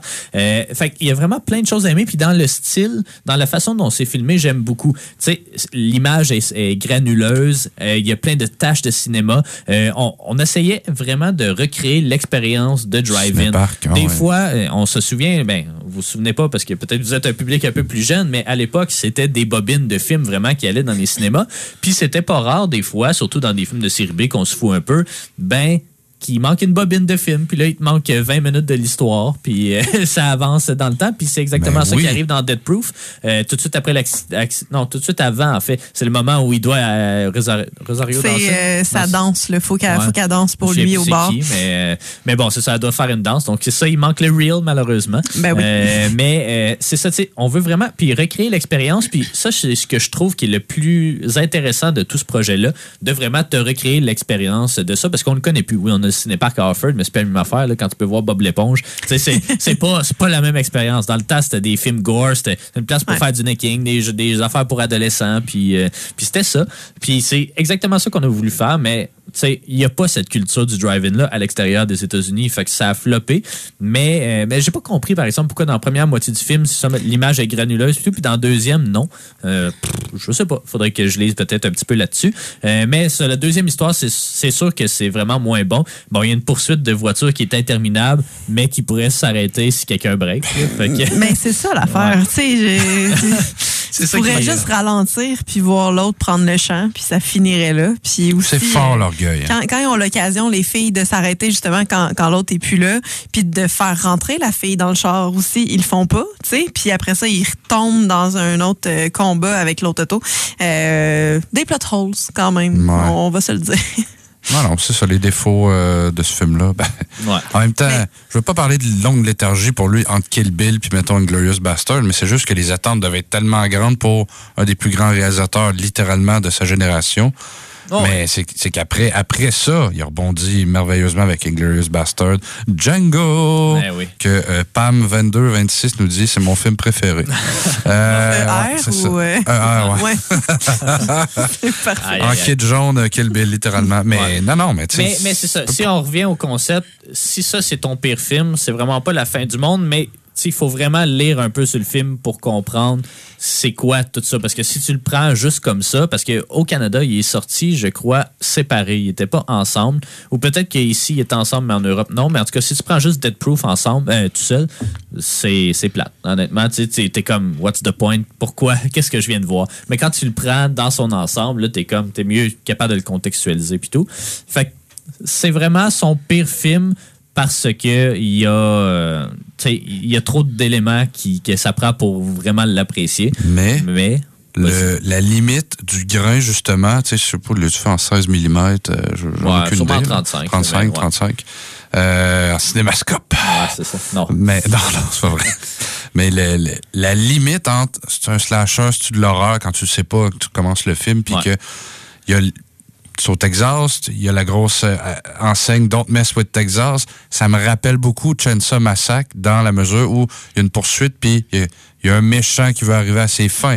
Mais il y, a, cet élément-là avec la, qualité du grain, l'image, l'ambiance un peu lugubre, mais est scrappée.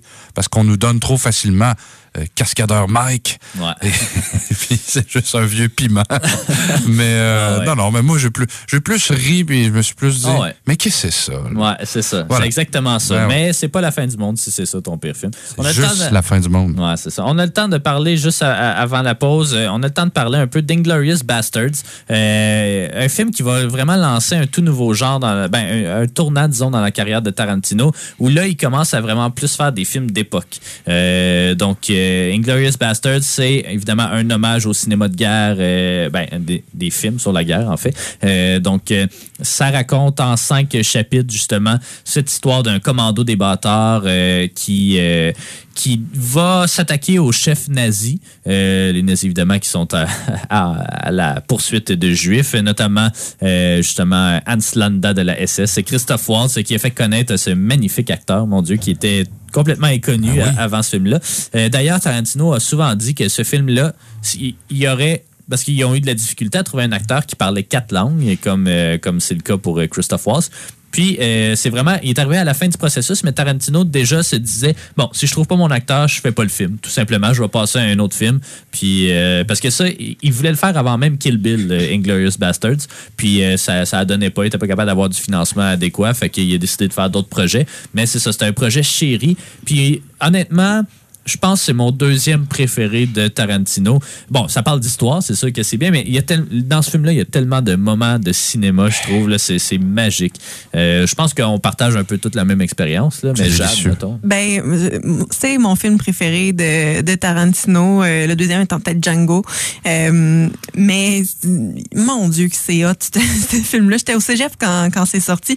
Puis euh, justement, notre prof était comme, bon, vous allez tout aller voir ça parce qu'il y a Brad Pitt. Euh, mais, mais tu sais, Excuse. c'est... euh, Enzo Gorlami.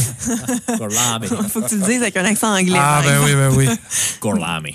Ben, c'est quand il dit Buongiorno, là, qui est, euh, mais c'est ça, tu sais. Puis Christophe Waltz, c'est un acteur tellement extraordinaire, euh, justement. Puis Crime, c'est- je suis contente qu'il l'ait trouvé parce que, tu sais, justement, la, la scène d'ouverture est euh, Ouais. débile. là. Il y a tellement de tension là-dedans. T'es sur le bout de ton siège euh, Ouais. tout le long. Puis euh, dans, dans tout le film, en fait, euh, t'es t'es justement là, dans, dans un état où tu sais pas trop qu'est-ce qui va arriver, tu sais que ça va être bad. Euh, mais c'est cool, c'est vraiment cool. Puis euh, il y a une uchronie, justement, euh, tu sais, on, on tue Hitler probablement pas comme c'est ben assurément pas comme c'est arrivé tu sais euh, dans dans un cinéma avec des flammes euh, tu sais fait que c'est euh, c'est très euh, justement une espèce de, de violence jouissive là, dans euh, dans Inglorious là, euh, comme plein de groupes qui vont converger vers le même objectif puis c'est euh, Ouais. c'est- tout simplement extraordinaire ce film là. Non, ouais, ouais. Une vengeance de révisionnisme historique. Mais Ben, non, c'est non, ça, non. c'est son premier, Ben parce oui. qu'après ça, il va le refaire avec Django, il va le faire d'une certaine mesure aussi avec Hateful Eight, puis avec Once Upon a Time. Euh, ah, Christophe Waltz. Tu sais, il est tellement bon, sais, il est tellement charmant, puis il est terrifiant à la fois. Euh, C'est Machiavel. Euh, probablement. Non, non, mais tu sais, il y a une face de petit premier de classe, mais en fait, c'est un petit pas fin. c'est parfait.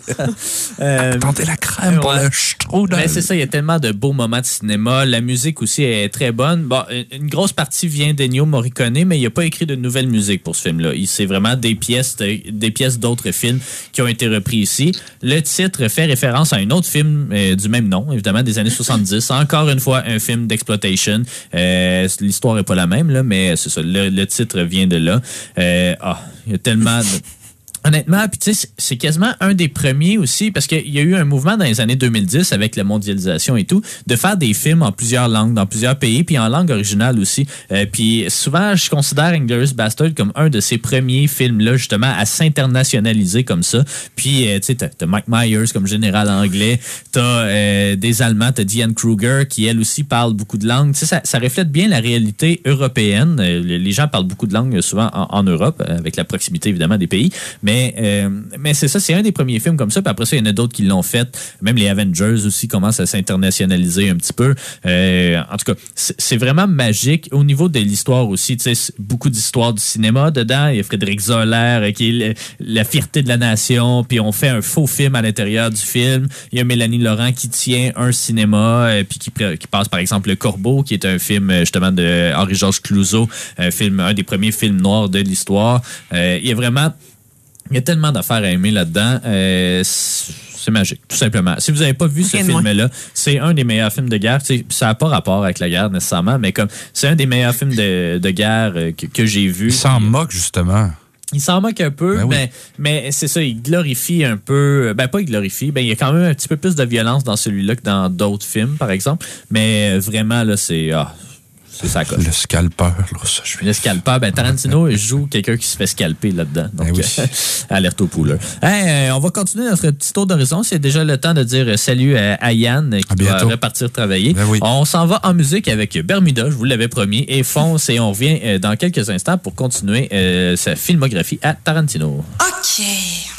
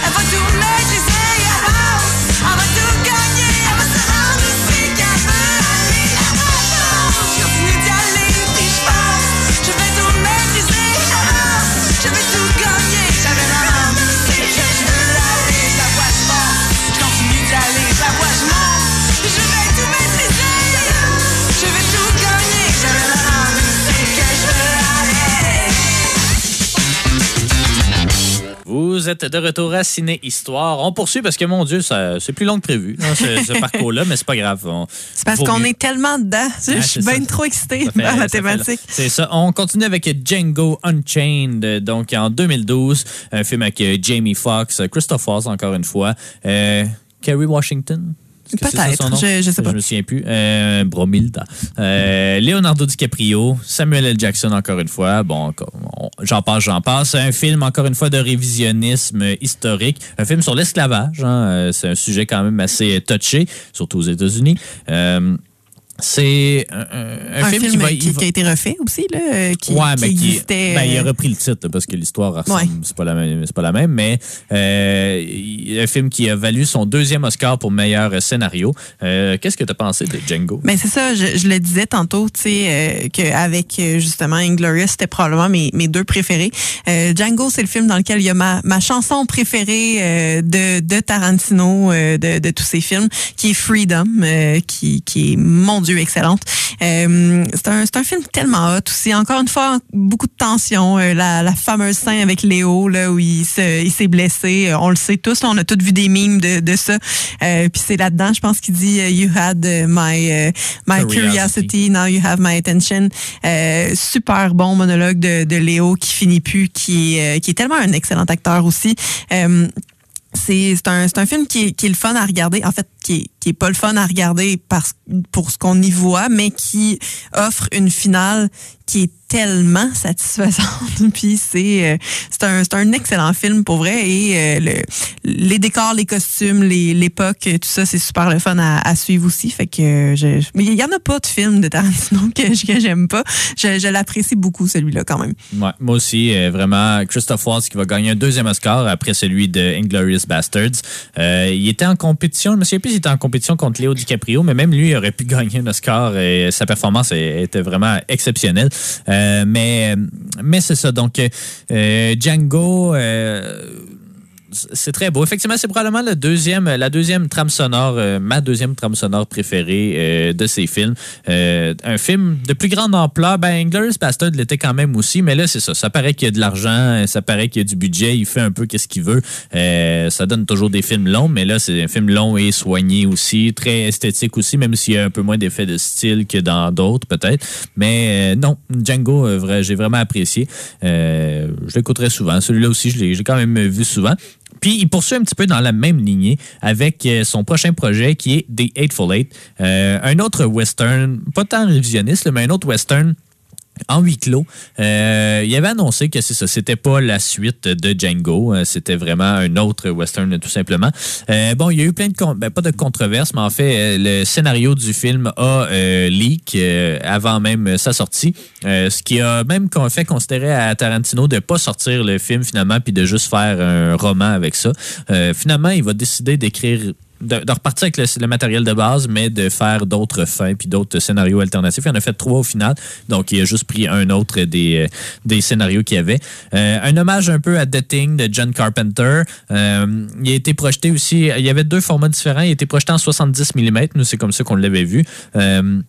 70 mm, là, juste pour donner un exemple, ben c'est ça, c'est le double d'un 35 mm, mais c'est les cinémas d'aujourd'hui sont plus vraiment euh, adaptés pour euh, projeter des films comme ça. Donc, c'est des événements spéciaux euh, bien souvent. Nous, on l'avait vu à Montréal. Je pense qu'il reste trois cinémas au, Canada qui peuvent projeter du 70 mm.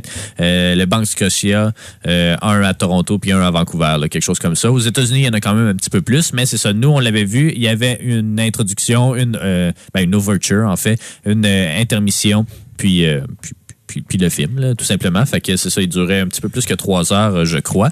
Euh, c'est pour la première fois, en fait, Tarantino a un, compositeur nul autre que Ennio Morricone, évidemment la légende de la composition de musique. il était pas supposé, Morricone, faire la musique pour ce film-là. Au départ, il était supposé juste donner à Tarantino de la musique de The Thing, parce que c'est lui aussi qui avait composé la musique de The Thing, mais qui, mais John Carpenter ne l'avait pas utilisé finalement sa musique. Donc, euh, il, était juste supposé y écrire peut-être un petit thème, puis après ça, d'y fournir de la musique qu'il n'avait pas utilisée pour The Thing. Puis finalement, euh, puis ça, il y a une très belle entrevue avec Christopher Nolan où il raconte tout ça. Allez voir ça sur YouTube. Mais ouais, ouais c'est Nolan qui passe Tarantino en entrevue. Ah, puis, euh, puis il c'est ça, il parle un peu de comment est-ce que Morricone en est venu à être attaché au projet. Ennio Morricone on le sait, c'est ça. C'est une légende de, de, la composition. Il a fait beaucoup de films à partir des années 60. C'est lui, tous les films de Sergio Leone. Euh, c'est lui. Euh, il, ben, a fait beaucoup de, de, cinéma américain aussi. Mais c'est quelqu'un de très reclus euh, en Italie. Il parle pas, il parle pas anglais du tout, à peu près pas. Euh, puis il est très, très, très productif. Il a continué à travailler jusqu'à sa mort, pas mal, il y a quelques années. Je pense deux ans, deux, trois ans. ouais, deux ans, je pense. puis ça a été, au final, le seul Oscar de la carrière d'Ennio Morricone que cette trame sonore-là. Il l'a eu à 89 ans. Il était là pour l'accepter. Euh, ça a été... Il avait gagné un Oscar honorifique pour l'ensemble de sa carrière. Avant d'avoir... Ouais, mais genre en 96. Là. Ouais. Puis il a gagné un vrai Oscar 20 ans après. Ouais. Euh, fait que ça vous montre à quel point c'était juste un monument de la musique. Là. sais quand à 89 ans, tu as assez d'inspiration encore pour faire une musique. Puis moi, je trouve que c'est une des, des mes Ah, bonnes trames sonores. vraiment bon, ouais. Mais c'est ça, c'est instrumental, évidemment. Mais, mais c'est- exceptionnel. Ça fait longtemps. Je l'ai seulement vu une fois, Eightful Eight. Il faudrait vraiment que je le revoie. Mais euh, bon. C'est sûr que c'est très long, c'est sûr que c'est un huis clos très angoissant. Je trouve que ça prend du temps avant que finalement ça prenne son envol, c'est surtout dans la deuxième moitié du film. Mais, mais globalement, c'est un très beau film, encore une fois, qui repose beaucoup sur un, un, un star cast, puis euh, sur euh, des dialogues euh, quand même assez travaillés. Il y a encore Kurt Russell, il y a encore Samuel L. Jackson, il y a Jennifer Jason Lee, qui est vraiment très très bonne dans son rôle. Channing Tatum. Channing Tatum un petit peu, ouais. Il y a Bruce Dern, il y a Tim, non, c'est pas Tim Roth, c'est euh, un autre, Walter Goggins, je crois. Euh, Il y a euh, Michael Madsen, encore une fois. Donc, encore une fois, un excellent film. Quand même un petit peu plus niché puis un peu moins accessible peut-être que ces autres parce qu'il n'y a pas de grosses scènes d'ampleur, il n'y a pas de moments de cinéma comme je dis. Il y a quand même une tonne des, des White Stripes. Tu on sort un petit peu du cadre, mais on, on reste un peu plus groundé dans un western un peu traditionnel à la Stagecoach, à la... peu importe. T'as-tu Ben, des tout à fait. J'ai peu de souvenirs parce que c'est ça, comme je disais tantôt, euh, après m'être trompée, euh, je me suis endormie dessus euh, au cinéma quand, quand on l'avait regardé parce que Crime, c'était long, tu sais, pour vrai. Puis euh, c'est la seule fois qu'on l'a vu aussi. Fait que je me rappelle de la scène où euh, Jennifer Jason Lee euh, chante avec sa, sa guitare, et puis c'est interminable. Euh, c'est vraiment, vraiment hot comme scène. Mais tu sais, je, me rappelle un peu du punch, euh, une histoire de famille là-dedans, quelqu'un caché, euh, quelqu'un qui qui est là pour euh, pour tuer tout le monde, puis qu'on le sait pas trop, on essaye de, de catcher ça, mais mais dans mes souvenirs c'est lent, puis c'est c'est long justement avant qu'il se passe quelque chose là, mais c'est tout ce que je peux retirer là. Ben, honnêtement, si vous voulez en apprendre plus sur l'histoire de ce film-là, allez l'écouter cette entrevue entre Christopher Nolan et Tarantino. Tarantino ra- raconte un peu comment est-ce qu'il a pensé le film. Il disait, tu sais, lui, c'est un grand fan, évidemment, des, vieux films, mais aussi des vieilles séries télé, notamment de Virginians, donc des séries un peu western, euh, du début de la télévision, là, 50, début 60. Puis il disait, tu sais, puis, puis vous pouvez, ça peut être dans Sabrina l'apprenti sorcière, ça peut être dans n'importe quel show encore aujourd'hui, mais tu sais, une fois de temps en temps, tu as un guest star qui arrive dans l'émission. Euh, puis tu sais, tout l'épisode tourne autour de lui. il est là pour un épisode, après ça, on ne le revoit plus jamais. Mais comme pendant qu'il est là, tout tourne autour de lui. Puis il s'est dit, qu'est-ce qui arriverait si j'écrivais justement un film avec huit de ces personnages-là qui se retrouvent tous ensemble, euh, qui ont toutes leurs propres caractéristiques euh, importantes puis qui veulent tous avoir le spotlight sur eux? Donc, qu'est-ce que ça ferait si on les mettait les huit ensemble dans une pièce? Puis le résultat, c'est The Eightful Eight. Donc, euh, allez écouter ça. Allez Voilà. écouter. Il y a plein d'influences aussi à Key Largo. euh, en tout cas, d'autres films de huis clos, justement, comme ça, avec euh, haute tension. Donc, euh, allez écouter ça. Et on termine avec son dernier film jusqu'à présent, qui est Once Upon a Time in Hollywood. Encore une fois, un film de révisionnisme historique sur la famille Manson. Ben, la famille, on s'entend, là. Charlie Manson Non, mais et ça, s'app- l'assassinat ça de... s'appelait comme ça, là, le- Ouais, ouais, la ouais. secte. Ben, c'est ça, avec l'assassinat de Sharon Tate. Euh, Sharon Tate? Ouais. c'est ça, OK. Euh, encore une grosse distribution. Léo DiCaprio, Brad Pitt qui a gagné un Oscar euh, pour sa performance. Euh, Margot Robbie, qui Margot est, euh, Robbie. Sharon Tate. Il y a, euh, bon, en tout cas, plein de petites euh, distributions. Il y a Al Pacino là, là-dedans, Timothy Olyphant, euh, Kurt Russell encore une fois. Il y a la Lena fille Dunham. de Andy McDowell qui, Ouais. qui joue un rôle quand même assez Je sais central plus aussi. Comment, comment elle s'appelle, mais ouais, elle. Donc, ça, c'est un hommage au cinéma des années 60, mais c'est aussi un film un peu plus historique. Je veux pas dire informatif non plus, mais ça parle un peu de cette transition-là dans les années 60 entre les films de studio et les films euh, un peu plus libres, euh, tu des années 70. On se souvient, c'est l'époque un peu hippie, donc euh, il y a quand même, c'est la c'est pas la nouvelle vague, mais c'est la, le début, disons, du cinéma indépendant américain avec cette transition-là, ben, avec Easy Rider, avec Five Easy Pieces. c'est des films qui vont... qui vont vraiment, c'est ça, l'équivalent un peu de la nouvelle vague, sortir un peu du studio hollywoodien puis aller tourner sur la route, aller tourner ailleurs, faire du cinéma d'une façon nouvelle. Euh, puis on suit Rick Dalton, euh, dans le fond, qui est un de ces acteurs un peu plus puristes là, qui a un peu de difficulté, je pense, à s'adapter à cette transition-là. Un film, euh, c'est ça, tu l'as mentionné, on, on l'a jamais vraiment. Eh ben, c'est pas qu'on l'aime Ben, pas. Honnêtement, c'est. C'est est- c'est weird, c'est dur à expliquer. Je sais pas comment euh, témoigner de ça, mais ça fait pour vrai six ou sept fois qu'on le voit depuis qu'il est sorti. Puis il est sorti. Pardon, il est sorti il y a peut-être deux, trois ans. Là. Fait que, tu sais, c'est beaucoup de visionnement en peu de temps. Mais c'est un film que j'ai toujours envie de regarder, puis qu'on l'a fait beaucoup, tu sais, alors que euh, à chaque fois, je suis comme... Puis il se passe rien dans le film. C'est un film vraiment lent. C'est un, un excellent hommage euh, au cinéma de ces années-là. Dans le fond, euh, comme... euh, ben là, Là, peut-être que mes années sont pas bonnes, là, mais comme euh, ça, ça ressemble un peu à American Graffiti. C'est un film de flanage, c'est un film de on se promène en auto euh, dans un tel contexte, puis il y a de l'extérieur qui arrive pendant ce temps-là, tu sais, mais mais les trois personnages ont pas d'interaction tant que ça. Euh, Il y a pas, tu sais, moi, on, on, on allait là-dedans euh, quand, quand c'était annoncé, on tripait toute là, notre vie. On se disait, un film qui parle de cinéma, ça va être vraiment nice, euh, avec les trois têtes d'affiche euh, qui sont ensemble, puis tout ça, alors qu'au final, ils, ils jouent pas vraiment ensemble. Ils ont chacun leur trame qui se développe euh, de leur côté. Puis, euh, c'est, il y a, y a pas grand chose dans ce film-là pour vrai, mais Tabarouette, on l'a écouté comme je pense c'est celui que j'ai regardé le plus de Tarantino, alors que justement, il, il me fait un effet weird ce film-là parce que je, je suis toujours prête à le revisionner encore. On l'avait écouté en français sur super écran dans un congé de Noël. On l'a écouté, euh, il jouait, euh, tu sais, à la télévision, on l'a regardé là. Euh, il était déjà parti depuis une demi-heure, on l'a écouté pareil. Tu sais, c'est- ça, c'est un film qui, qui est un easy watching là. Ben, j'imagine- Tu le mets puis that's it. Puis je- Tu disais, American, étrange. tu disais American Graffiti. Effectivement, il y a quand même des similitudes, ou même Days and Confused. là, Ben oui, tout à fait. Des films, euh, pas en huis clos, mais tu sais, où il se passe rien puis que le monde conduise. Euh, puis ces films-là sont souvent appréciés. Puis nous, quand on les regarde, on n'aime pas tant ça. Euh, mais peut-être que celui-là, vu qu'il était plus contemporain, plus de notre époque, peut-être que c'est notre équivalent de American Graffiti, je sais pas. Euh, mais tu sais, c'est ça, des films de George Lucas, un de ses premiers films. Puis à chaque fois, on écoute ça, on est comme, ah, c'est tout. Tu sais, c'est, c'est juste ça. Mais comme, je sais pas. à chaque fois aussi, même quand on écoute Once Upon a Time, on est comme, ah, c'est juste ça. Mais en même temps, c'est juste ça, mais j'en prendrais plein. C'est ça. c'est, c'est vraiment particulier. Euh, C'est comme en fait, dit, euh, ouais. excuse, non. c'est comme si on accompagnait ces personnages-là pendant deux, trois jours. Tu sais, je, je pense euh, très précisément à- au moment où euh, Butch, le, le, le ouais, Brad Pitt, euh, répare l'antenne sur le sur le toit de Léo, tu sais, puis parce qu'il fait faire des petites jobines de même, parce qu'il y a, y a pas y a pas de job, il y a pas d'argent, c'est son ancien cascadeur, euh, tu sais, il travaille plus ben ben, puis euh, tu sais.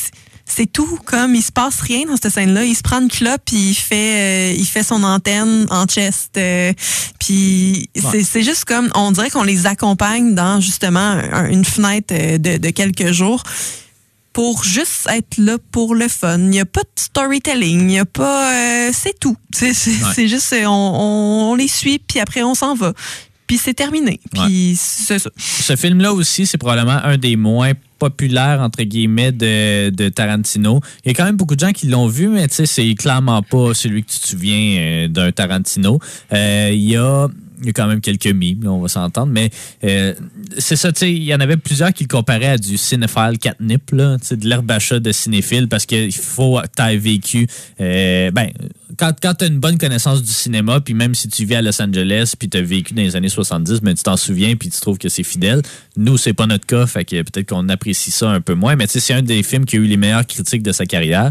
Et pourtant, tu sais, c'est ça, au niveau des, de l'engouement populaire, tu sais, il y a plusieurs personnes que je connais qui ont juste jamais vu ce film-là, même s'il y a Léo, même s'il y a Brad Pitt.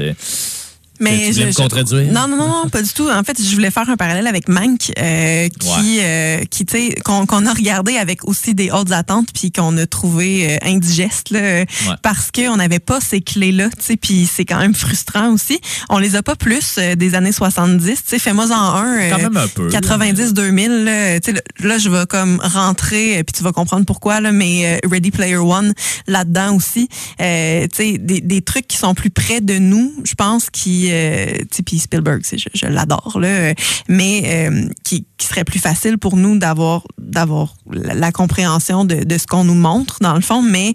euh, entre, mettons, Once Upon a Time puis Mank, je trouve quand même que Once Upon a Time est, est plus facile.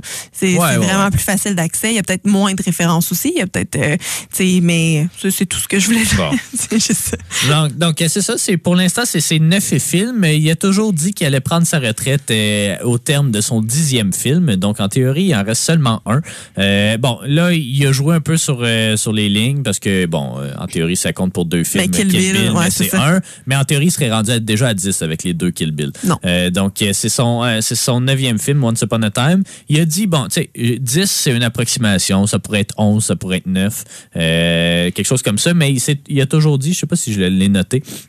Euh, non, mais, mais en tout cas, ça. Ah oui, ça. Il, a dit qu'il voulait pas devenir euh, l'espèce de, réalisateur qui s'acharne à faire des films puis qui continue à en faire puis que, tu mettons Francis Ford Coppola a fait des chefs-d'œuvre puis ses derniers films, ça fait dur en maudit. Fait que, tu sais, il voulait pas tomber dans l'espèce de réalisateur de comme moi j'ai de l'expérience, je peux faire qu'est-ce que je veux puis qui fait des films de merde. Fait que il a toujours voulu s'en tenir au moins de films possible, prendre son temps pour les faire puis advienne que pourra.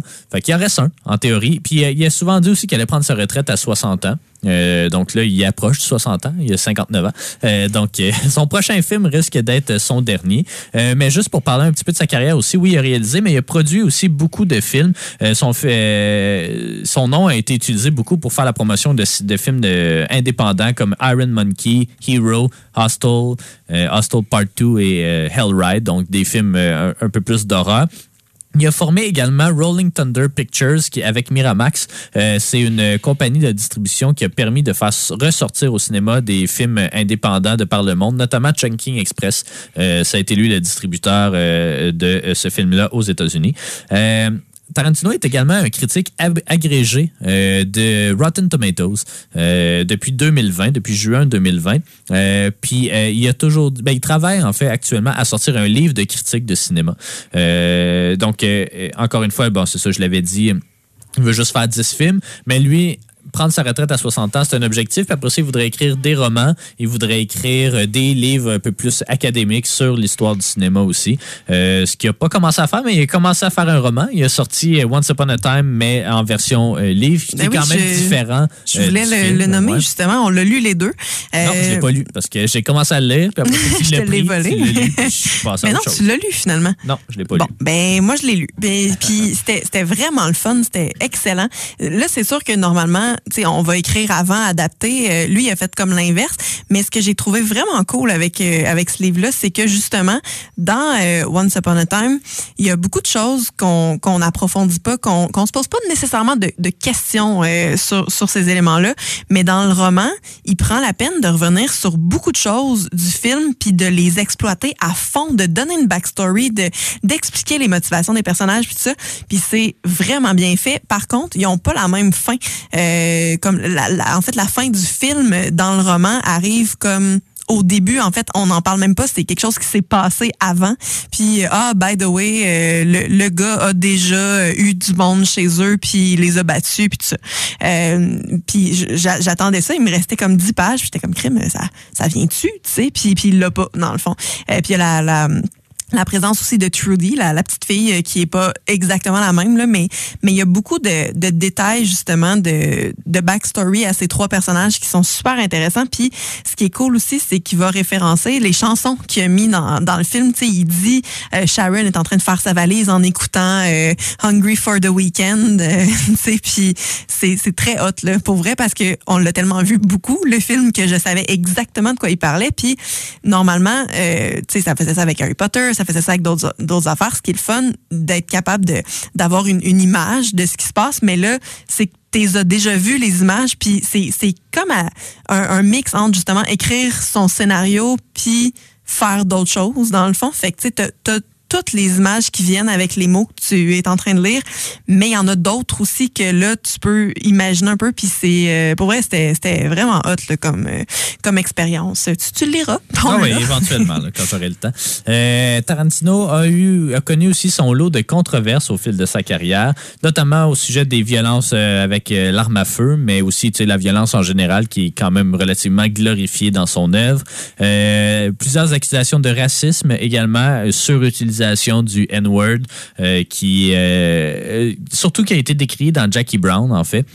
puis lui, il s'est toujours défendu en disant, ben honnêtement, si tu te promènes à Compton, c'est Compton évidemment le, la villa, le, Compton, quartier. Québec. ouais, c'est ça, le quartier de Los Angeles. Ben il est comme c'est comme ça que les gens parlent. Euh, mon auditoire il est afro-américain, donc il va se reconnaître euh, là-dedans. Euh, les films d'exploitation aussi surutilisaient ça, fait que il se sent pas mal d'avoir utilisé ça. Euh, Spike Lee euh, a comme un peu décrié ça. Il était comme, tu sais, j'ai rien contre le mot, mais je trouve que dans son utilisation est un peu bizarre. À l'inverse, Samuel L. Jackson, qui est un bon ami de Spike Lee aussi, a dit euh, que, que lui avait pas de difficulté avec ce, ce mot-là, qui qui voyait pas de problème de représentativité ou en tout cas de la façon dont Tarantino l'utilise, c'est pour ajouter un peu de, crédibilité ou en tout cas de réalisme à, ses projets. Il a été euh, accusé également avec le film Django euh, d'avoir un peu euh, pas mal représenté l'esclavage, mais quand même un peu, parce que c'était un retelling, mais c'est, c'est vraiment pas représentatif non plus de, cette époque-là. Bon, le fait que c'est un blanc qui parle d'esclavage aussi, ça a causé problème. Tarantino s'est défendu en disant, ben honnêtement, les films américains abordent très mal l'esclavage parce qu'on veut pas plonger dans le passé qu'on trouve honteux. Puis les films européens, ben abordent pas ces thématiques-là parce qu'ils trouvent que c'est pas à eux de le faire. Fait que moi, j'ai donné ma version ici. C'est un film très cru, c'est un film très difficile, mais qui, selon moi, est quand même représentatif, mais c'est poussé, c'est présenté comme un divertissement aussi. Mais il vous laisse détacher des gros drames euh, dans lesquels on les regarde. On regarde souvent ce type de, de récit-là. Euh, D'autres controverses, ben Harvey Weinstein, hein, évidemment, ça a été le producteur de la plupart de ses films jusqu'à Once Upon a Time avec les allégations et tout. Euh, la blonde de Tarantino a euh, été agressée par par Harvey Weinstein, Mira Sorvino. Là, donc il y a Également Uma Thurman sur euh, le, le, tournage de Kill Bill aussi qui euh, a dit avoir été euh, agressé par Harvey Weinstein. Tarantino, les deux fois, a été rendu aware de la situation. Là. On, lui a fait part de ça, puis il est allé voir Harvey, puis finalement, il n'y a rien qui s'est passé. Tarantino s'est défendu en disant, puis là, je le cite en anglais un peu, mais I knew enough to do more than I did. fait évidemment, c'est ça. Un peu, ben, je veux pas dire complice, mais tu sais, comme beaucoup de gens à Hollywood, a fermé les yeux sur la plupart de ces allégations-là. Euh, il connaissait pas l'ampleur de ces trucs-là, mais il était pas, il connaissait euh, les antécédents un peu euh, bizarres d'Harvey Weinstein. Donc ça, c'est une des grosses controverses qui, qui l'a qui l'a affligé. Un autre pendant le tournage de Kill Bill aussi, mais qui est sorti il y a quelques années, c'est euh, un accident de voiture sur le tournage de Kill Bill avec Uma Thurman. Euh, Tarantino aurait en quelque sorte un peu forcé euh, Uma Thurman à faire la cascade elle-même, puis ça a résulté en un accident de voiture qui l'a blessé, puis qui a rallongé le tournage et tout. Euh, Uma Thurman a dit justement que Tarantino l'a forcé à faire ça mais elle a dit aussi que c'était pas mal intentionné nécessairement ce qu'il faisait. Il voulait vraiment que ce soit elle qui le fasse, mais euh, c'est ça, c'est puis il s'en est senti, il s'en est voulu euh, toute sa vie depuis euh, le tournage de cette scène là. Donc il y a même la vidéo là où sur YouTube où, où l'accident se passe. D'autres controverses, il y en a toujours. Hein? Roman Polanski, Tarantino l'a défendu aussi lorsqu'il a été accusé du viol d'une fille de 13 ans. Euh, l'a défendu, mais bon, il s'est excusé un petit peu par la suite, là, mais, euh, mais c'est ça, hein. quand même un petit peu douteux des controverses, euh, bon, le rendu là, c'est sur la représentation de Bruce Lee. Oui, j'allais le dire, justement, sa famille qui n'a pas trippé du tout. Là. Exactement. Euh, donc, euh, comme quoi on aurait caricaturé comme le personnage de Bruce Lee. Tarantino s'est défendu en disant, ben honnêtement, si vous parlez aux gens qui l'ont connu, vous regardez des images d'archives, c'est pas bien ben loin de sa représentation. Mais je pense que c'était aussi le fait qu'il se fasse battre par Brad Pitt facilement, là, qui, qui était comme insultant. Il y a ça, mais c'était son arrogance, en fait. Et puis c'est ça que lui, Tarantino, a voulu mettre. Euh, d'autres trucs, ben des accusations de plagiat. Hein, on peut pas s'en cacher. Un film qui ah! rend hommage comme ça. Lui, il dit que c'est un hommage, mais c'est ça, il se cache pas pour voler euh, allègrement des scènes d'autres films. Et euh, petite controverse dernièrement aussi sur les NFT. Hein, il a vendu des scènes qui n'étaient pas sorties de de Pulp Fiction. Il a vendu le scénario, le handwritten scénario, donc écrit à la main, et qui, a, écrit à Amsterdam. donc, il a vendu ça, mais Miramax l'a poursuivi parce que ça appartient à Miramax et non à Quentin Tarantino. Mais Tarantino s'en fout un petit peu. Donc, plein de controverses. Hein, ça en fait un personnage un peu particulier. Tu peux nous parler aussi d'autres éléments de Tarantino? Oui, mais jusqu'à temps qu'on ait plus de temps. Là, On en a encore un petit peu. Oui, oui. Mais, tu sais, j'ai fait des recherches. En fait, là, j'ai trouvé finalement, tu sais, selon Tarantino, parce que c'est super intéressant de, de l'écouter parler de sa carrière, de, de, comment il fait ses films, puis tout ça, puis ça donne des bons insights, tu sais. Donc, euh, écoutez, si vous voulez être un bon réalisateur, selon Tarantino, c'est un peu comment lui travaille aussi, là. Euh, donc, Tarantino travaille avec aucun storyboard, donc il dessine pas ses, euh, ses scènes, il fait vraiment plus confiance au flow. En fait, là, il part, il, y a une vision globale de, de ce qu'il veut, mais il dit, tu sais, on, on va tourner dans l'ordre puis voir c'est quoi l'enchaînement logique puis tout ça puis tu sais ça va fitter. Euh, fait qu'il y a pas euh, tu sais il l'a en tête mais il il dessine jamais en fait. Euh, puis quand quand il tourne il est vraiment super proche de l'action. Euh, donc, toujours derrière la caméra, il dit, tu sais, je, je me cache pas euh, dans une autre pièce pour euh, pour regarder les, le produit sur le, petit écran. Dans le fond, il reste toujours super proche de ses acteurs parce que c'est ça lui permet d'avoir. il dit, tu sais, il joue le film pour moi dans le fond, puis il, aime ça justement avoir être hands-on sur sur ce qu'il fait. Donc il travaille comme ça un peu. Il disait, euh, c'est c'est le travail d'un réalisateur d'avoir une vision et d'engager des artistes qui vont comprendre cette vision-là, puis qui ont du talent pour la lui donner vie dans le fond, puis qu'il faut euh, leur faire confiance parce qu'il dit, ça sert à rien que que tu saches, euh, tu sais, c'est quoi tel type de lentille ou que tu connaisses comment fonctionne la caméra ou c'est quel quel fil faut que tu utilises dans ton costume. Tu sais, si tu le sais ce que tu veux, tu engages des gens qui ont le, talent pour le faire, puis tu les laisses aller avec ça. Puis généralement, c'est ces personnes-là, ils vont amener comme une autre une autre dimension à tes idées de base puis ensemble vous allez créer quelque chose de plus grand que ce que tu avais envisagé au départ puis il dit c'est pas ta job de, de savoir tout dans le fond. Faut juste que tu ailles chercher les bonnes personnes. Puis je trouvais ça quand même euh, très euh, très intéressant. Euh, il parlait aussi de euh, son on, on, le disait tantôt là, de surprendre déjouer les attentes des spectateurs puis contrôler les émotions qu'ils ressentent aussi là. Il y a plein plein de bons exemples. On les a déjà nommés là. je, je reviendrai pas là-dessus euh, puis il disait aussi, puis ça c'est quand même une, citation connue en, général, mais tu sais, euh, si euh, si euh, t'es la personne la plus talentueuse des gens avec qui tu travailles, ça marche pas. Tu comme fait il dit tu vas toujours avoir un, retard. Dans le fond lui c'est ça qu'il veut là, comme être la personne en dessous dans le fond pour apprendre de, de cet ensemble-là, dans le fond, puis euh, de, de de pas se laisser non plus, euh, il disait de pas se laisser intimider par le cast, tu sais, surtout au début de sa carrière, là, justement, euh, qui connaissait rien, puis il dit tout le monde dans la pièce en connaît beaucoup plus que moi, mais justement, tu sais, tu fais des erreurs une fois, tu refais pas, tu apprends énormément, puis après, ben, c'est là, tu trouves d'autres mondes encore plus hautes que ceux de la dernière fois, parce que si tu es au, au maximum, ben, t'avances pas, dans le fond, ce qui est tout à fait vrai, là, je veux dire, ça, c'est c'est un saying avec lequel on, on est d'accord, je pense, nous deux, en général. Fait que, euh, fait qu'il y a ça. Puis, euh, il parlait de passion aussi. Euh, tu sais, c'est ça. C'est pas nécessaire de tout savoir, mais il dit, avec la passion, il est impossible de ne pas réussir à faire un bon film.